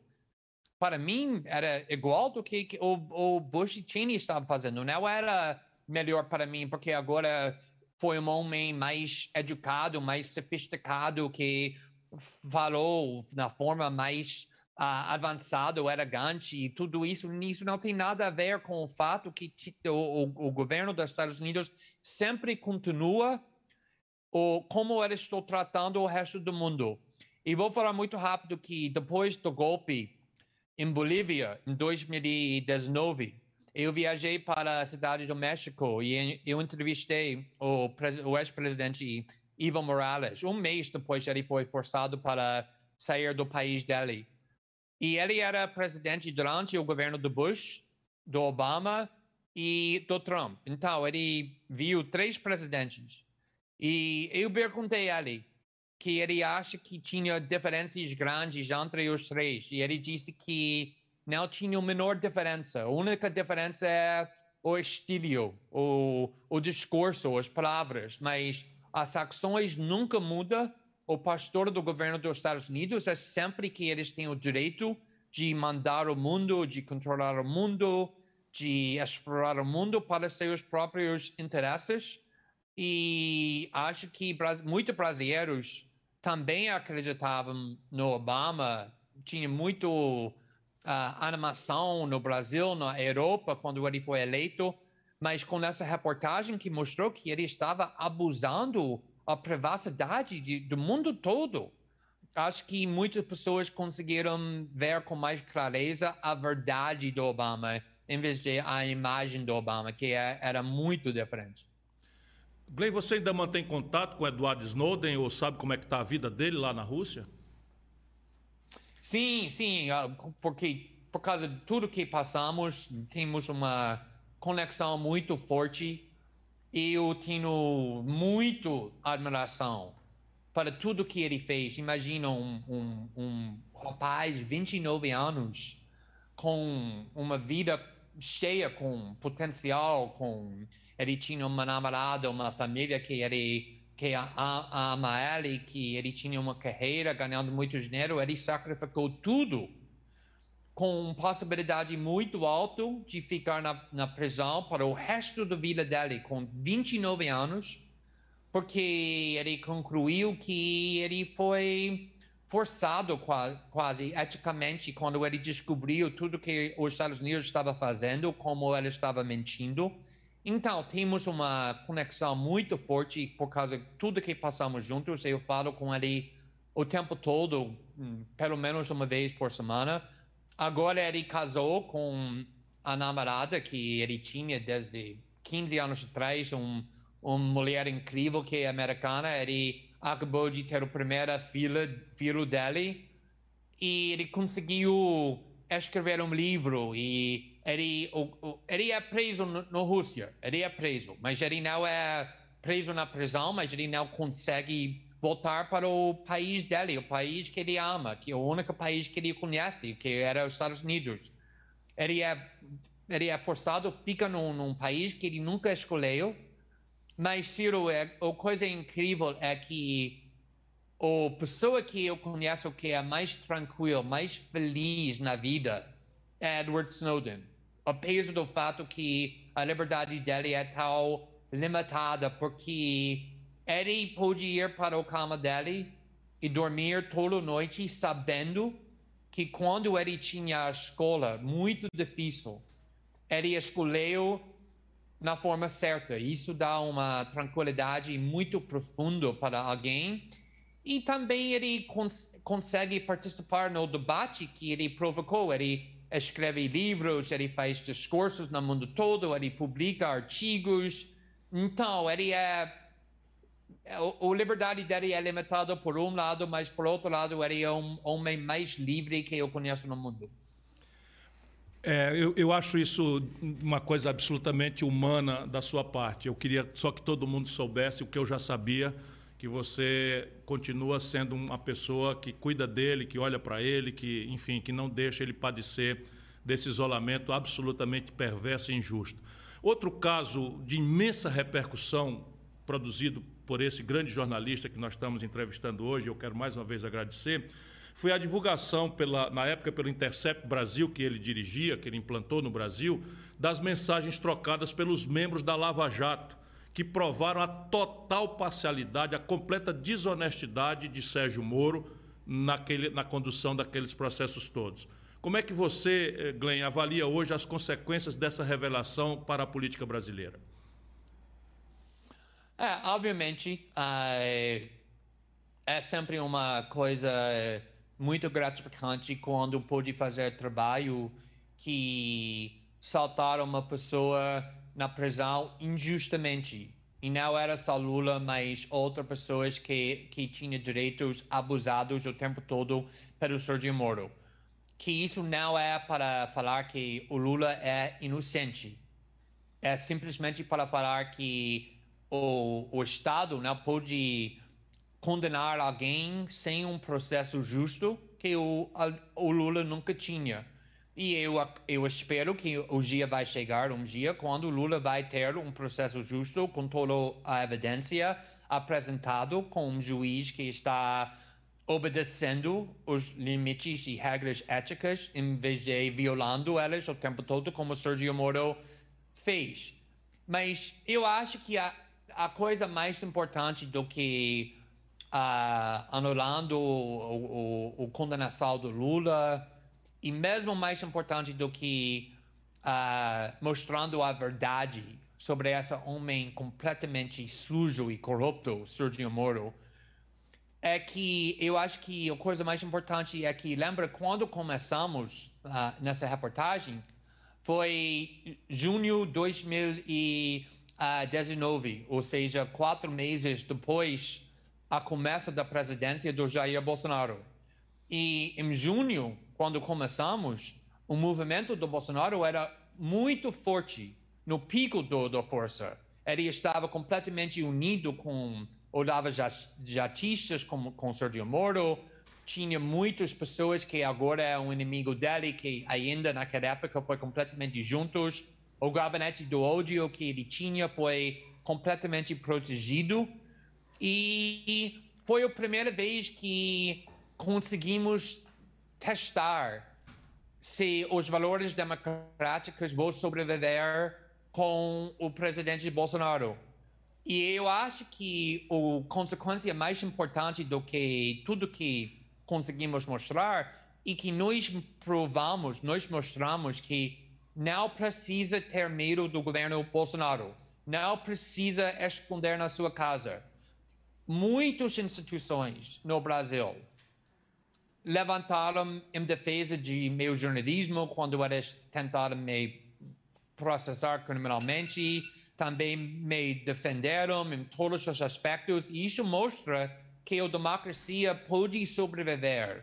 Um homem autoritário que quer ser um ditador, acho que isso mostra que quando o povo brasileiro é unido contra essa tentativa de destruir a democracia brasileira, o presidente, a pessoa atacando a democracia, vai ficar mais fraco, mais pequeno. E acho que isso foi o, o resultado mais importante.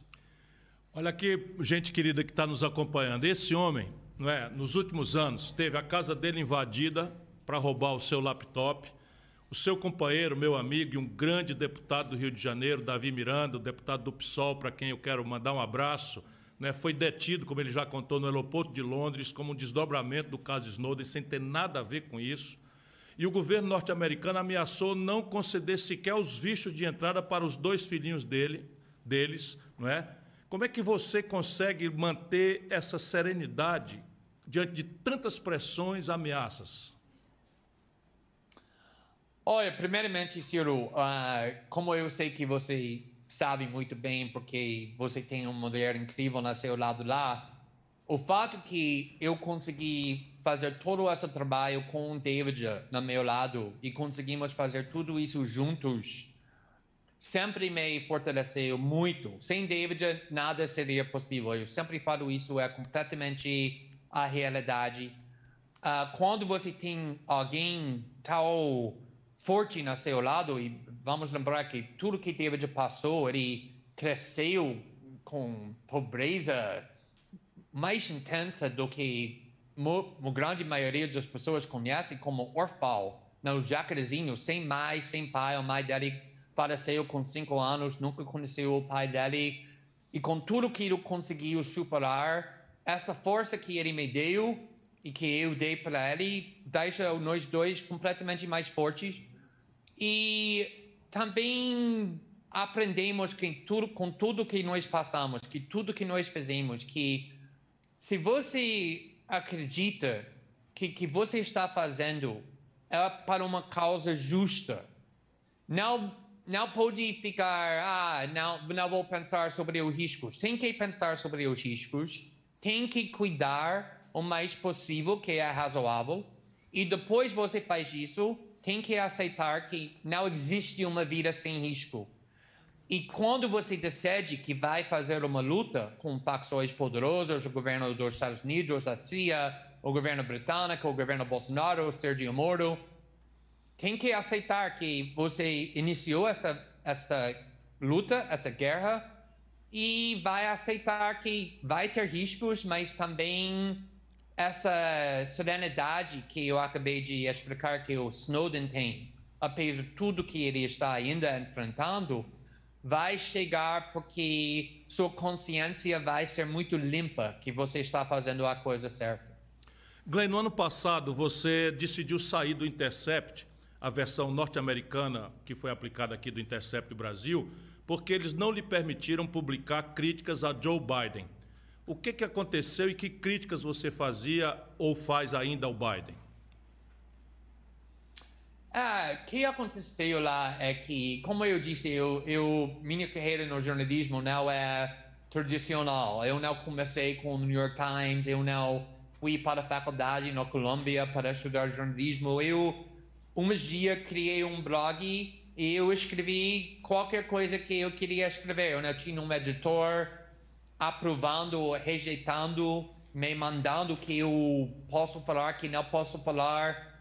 E por causa disso, meus leitores sempre confiaram que talvez eles não vão sempre concordar que tudo que estou falando, mas eles sempre confiavam que qualquer coisa que estou falando é porque eu tenho a liberdade de expressão e sempre vou ser honesto com elas. Então, quando eu fui para outros veículos da mídia, primeiro para Salon, depois para The Guardian, quando eu saí do Guardian, para fundar The Intercept, eu sempre tinha no meu contrato que eu vou sempre ter o direito de publicar diretamente para a internet qualquer artigo que eu quero fazer, qualquer reportagem que eu quero fazer, sem a necessidade de ter a permissão de um editor.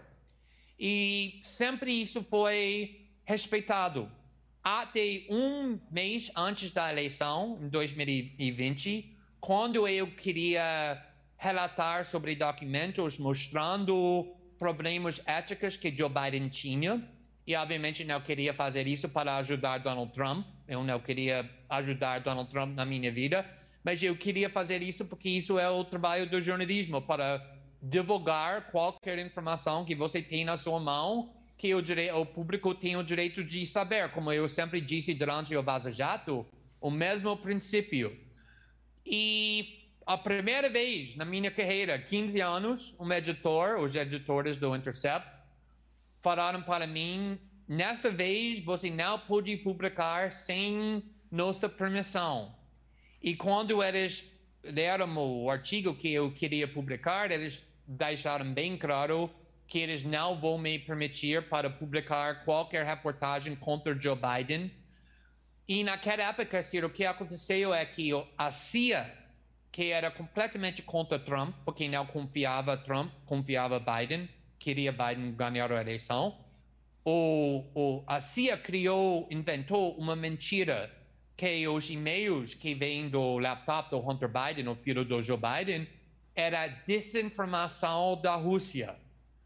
E eu sabia que isso era uma mentira da CIA, porque eu tinha muita experiência trabalhando com arquivos grandes de documentos, Vaza Jato, Snowden, Wikileaks, e eu sabia que os documentos eram autênticos. E eu não queria permitir a CIA espalhar uma mentira que os documentos eram desinformação ou forjado pela Rússia.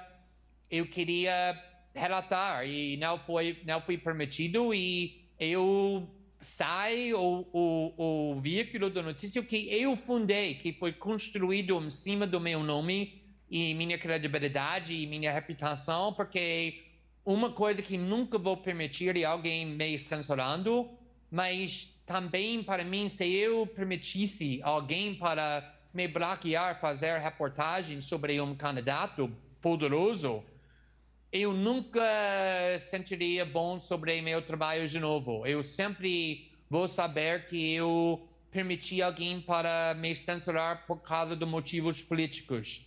Então eu saí do Intercept e foi uma escola melhor que eu fiz na minha vida porque eu ganhei minha independência total e agora minha audiência é maior do que nunca porque quando você mostra o público que você não pode ser controlado, mesmo com um salário muito grande, que você vai sacrificar o salário, segurança, tudo isso que aprende com Edward Snowden, eles confiam você mais ainda. E agora tem uma plataforma muito forte nos Estados Unidos, aqui também no, no Brasil, com Carta Capital, também estou construindo um contrato com um outro grande veículo de notícias para fazer mais jornalismo aqui no Brasil e tem que ganhar a confiança do público. Os jornalistas estão sempre reclamando, ah, pessoas não confia, confiam mais na nossa reportagem, está lendo fake news, mas eles nunca perguntam por que o público perdeu confiança na nossa profissão. E eu acho que a culpa fica muito com jornalistas. Aqui no Brasil, o grande mídia está sempre fazendo propaganda, mentiras contra pessoas. Foi o grande mídia que protegia o Sergio Moro cinco anos, nunca questionou nada que ele estava fazendo.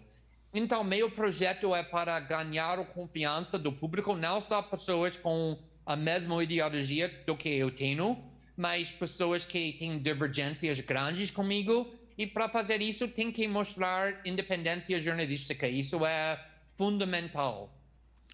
É, você, você mencionou, e, e, isso é absolutamente admirável, você, o jornalismo, o bom jornalismo é essencial à democracia, porque a democracia supõe um cidadão informado de todos os ângulos que um assunto é, mereça ter, e a pessoa deve ter autonomia crítica para decidir.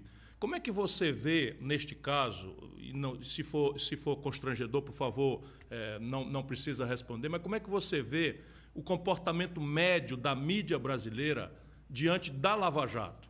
Quer dizer, a Lava Jato, de um lado, aparece ter desnudado uma obviedade, é que a corrupção tem uma centralidade dramática na vida brasileira, mas, de outro lado, parece ter olhado apenas para um lado do espectro político partidário e extrapolou qualquer limite do direito. Como é que você viu o comportamento da mídia brasileira acompanhando e produzindo, talvez, coproduzindo, penso eu, esse fenômeno da Lava Jato?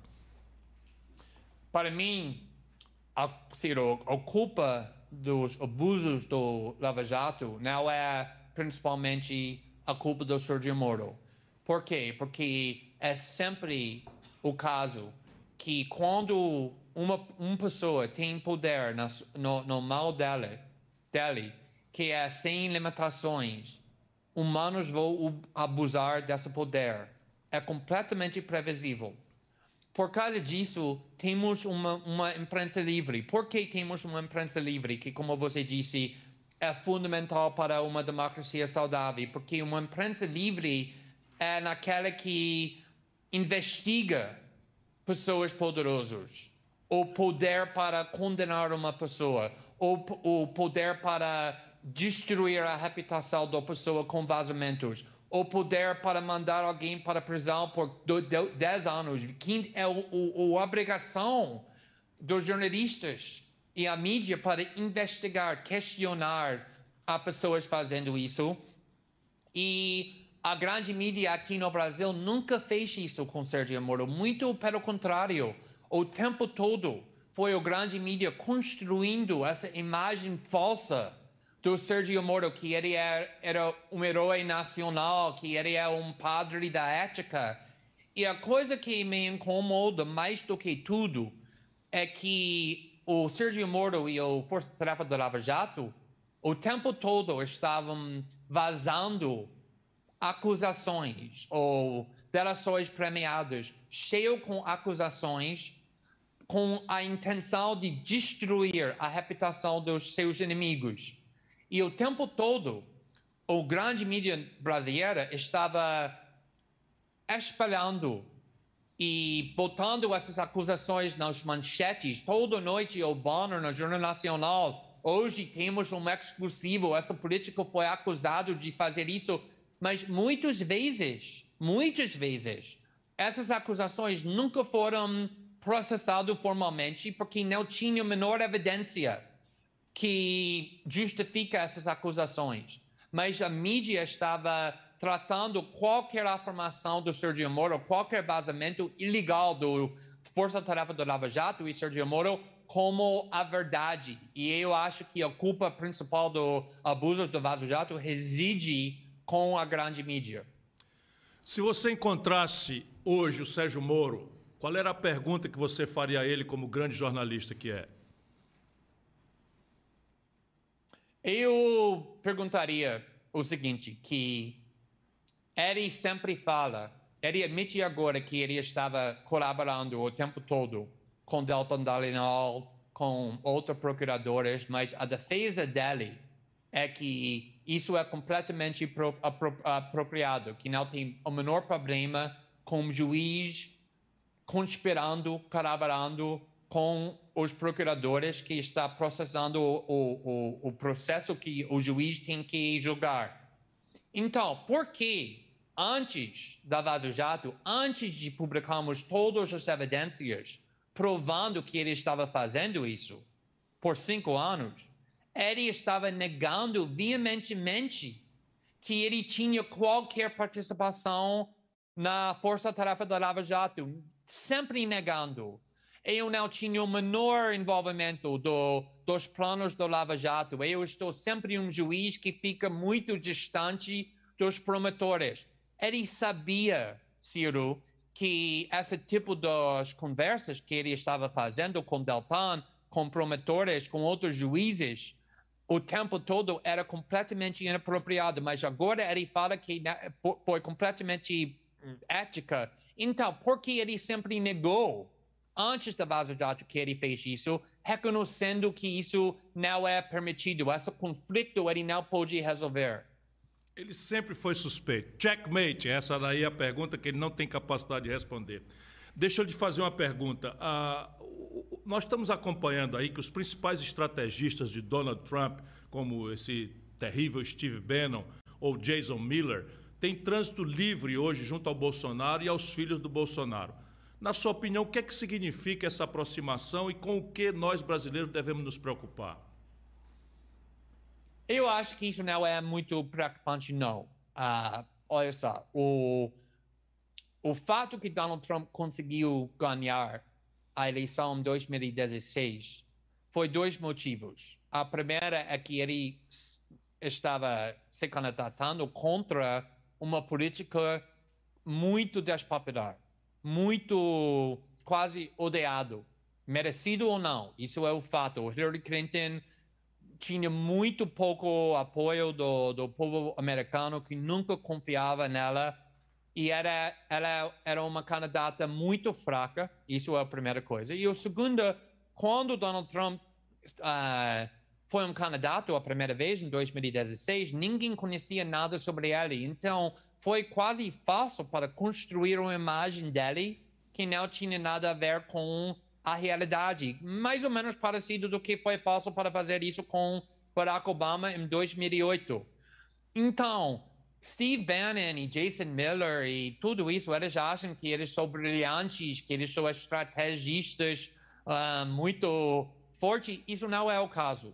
Eu acho que o povo brasileiro já reconhece quem é Bolsonaro, que é a verdade sobre o Bolsonaro. Ele tem essa 20% do gado dele, que provavelmente não vai diminuir mais, talvez vai diminuir um pouco mais ainda, ele já perdeu essa parte do gado, mas provavelmente ele vai ficar sempre com essa 20%, mas não tem propaganda que pode uh, deixar os brasileiros cegos sobre a própria experiência dele, a miseria que ele estava sofrendo durante o presidente do Bolsonaro, mas obviamente eles estão tentando criar uma aliança da direita extremista mundialmente, mas eu acho que não é preocupante, Ciro. Eu acho que com todas as críticas que você está levando, que as coisas que o povo brasileiro está vendo todos os dias, a verdade sobre Bolsonaro já é completamente revelada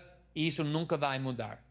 Você acha então que a democracia brasileira não corre riscos? Ou, em outras palavras, você não acha que o Bolsonaro vai tentar um golpe, dado que pelo caminho da democracia, estou de acordo, ele não tem a menor chance de se impor? Eu acho que, obviamente, ele quer isso. Ele quer isso. Ele deixou bem claro que ele não acredita numa democracia. Ele nunca escondeu esse fato. Mas eu acho que na última chance dele foi o protesto do 7 de setembro, quando ele estava esperando que vai ter violência, violência mais ou menos organizada pela polícia militar ou partido militar para mostrar ao país que ele tem a capacidade de mandar violência se ele está em risco. Mas, sinceramente, isso não aconteceu. E, sinceramente, eu acredito que o medo do Bolsonaro, o medo principal do Bolsonaro, não é que ele vai perder a eleição em 2022. Eu, eu não acredito que ele é tão desesperado para continuar como presidente. A realidade, Ciro, é que, como Trump, o Bolsonaro era um presidente fraco. Ele não é um presidente forte. Ele não, ele conseguiu com incompetência e corrupção destruir muitas coisas, machucar o país, mas ele não conseguiu fazer o programa que ele queria porque ele é um, um homem muito incompetente. E eu acho que ele não está gostando muito de ser presidente nessa forma fraca. Eu acho que o medo dele é que os filhos dele e ele também poderia ser processado e pode ir para a prisão. E eu acredito que esse tipo de discurso que ele está levando sobre cancelando a eleição, sobre a possibilidade de medidas autoritárias, é mais tentando quase fazer um acordo com a sociedade brasileira que ele vai deixar o pai, país em paz se eles não tentaram processar e uh, condenar a família dele. Eu acho que a, a, preocupação do Bolsonaro nos últimos três anos, que explica muito sobre a presidência, é o escândalo da corrupção do Flávio, e agora com Carlos, e agora com o próprio Jair. E eu acho que a preocupação dele é mais disso do que uma tentativa de fazer um golpe contra a democracia brasileira. Mas o fato que ele é um homem tão instável, tão louco, fanático, sempre deixa essa situação muito perigosa e acho que não podemos relaxar, não estou falando nada assim, até ele sai do poder. Bom, muito obrigado, grande Glenn Greenwald. Você é um homem que faz bem à humanidade. Por mais, Glenn Greenwald, por favor, manda um forte abraço para o David, um beijo suas crianças e muito obrigado pelo privilégio. Foi uma honra você, um dos maiores jornalistas do mundo, me conceder a oportunidade de inverter e fazer eu de você o entrevistado. Você deu grandeza à minha iniciativa e para mim é um privilégio muito especial. Obrigado, Glenn.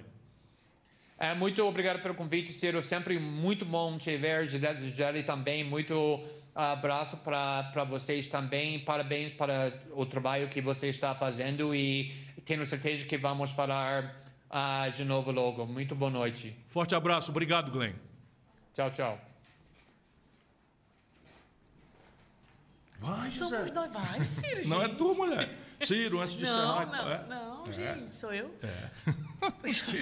É- Não, eu, tava, eu tô tão Não, encantada é com essas entrevistas É hoje que eu fiquei O- boba. O, cara é fantástico. O Rolandinho foi maravilhoso. Hoje foi um, foi um muito, dia bom. Muito bom, que dia incrível. Mas assim, você. Pra terminar, Isso. a gente tem- não, não poderia deixar de mostrar mais memes e mais montagens. Tem mais memes? Estou apaixonada por essas montagens. Vamos lá? Opa, vamos lá. Tudo bem, diretor? Solta aí. Olha lá. Gente, muito bom.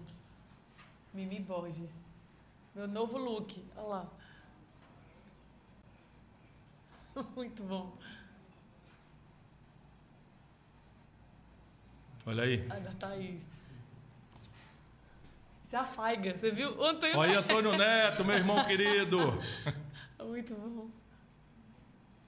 Juscelino Kubitschek, grande sim, presidente. Precisamos recuperar a memória desse homem. Que honra. Muito bom. Barack Obama, ó. Depois dessa entrevista agora, John Kennedy. Foi Gente. importante. Tá todo mundo rindo ali. A produção que está Muito todo bom. mundo. Muito Gente querida, isso é, isso é muito maravilhoso. É, isso é maravilhoso. Bom, eu acho que nós fizemos uma grande live hoje à noite. Muito, Muita muito informação, diversidade, diversão, reflexão. É isso aí, brasileiro, brasileira, como dizia o Sarney. É isso aí, minha querida turma boa. Muito obrigado pela audiência. Qual é o vídeo que tem agora? Que vídeo, gente. Qual é o vídeo, mulher de Deus? Eu já estava me despedindo, dando boa noite para todo mundo. Boa noite, até terça-feira. Aqui, ó, aqui, ó. 19h30, tamo junto. Olha lá, tem mais meme. Olha lá, essa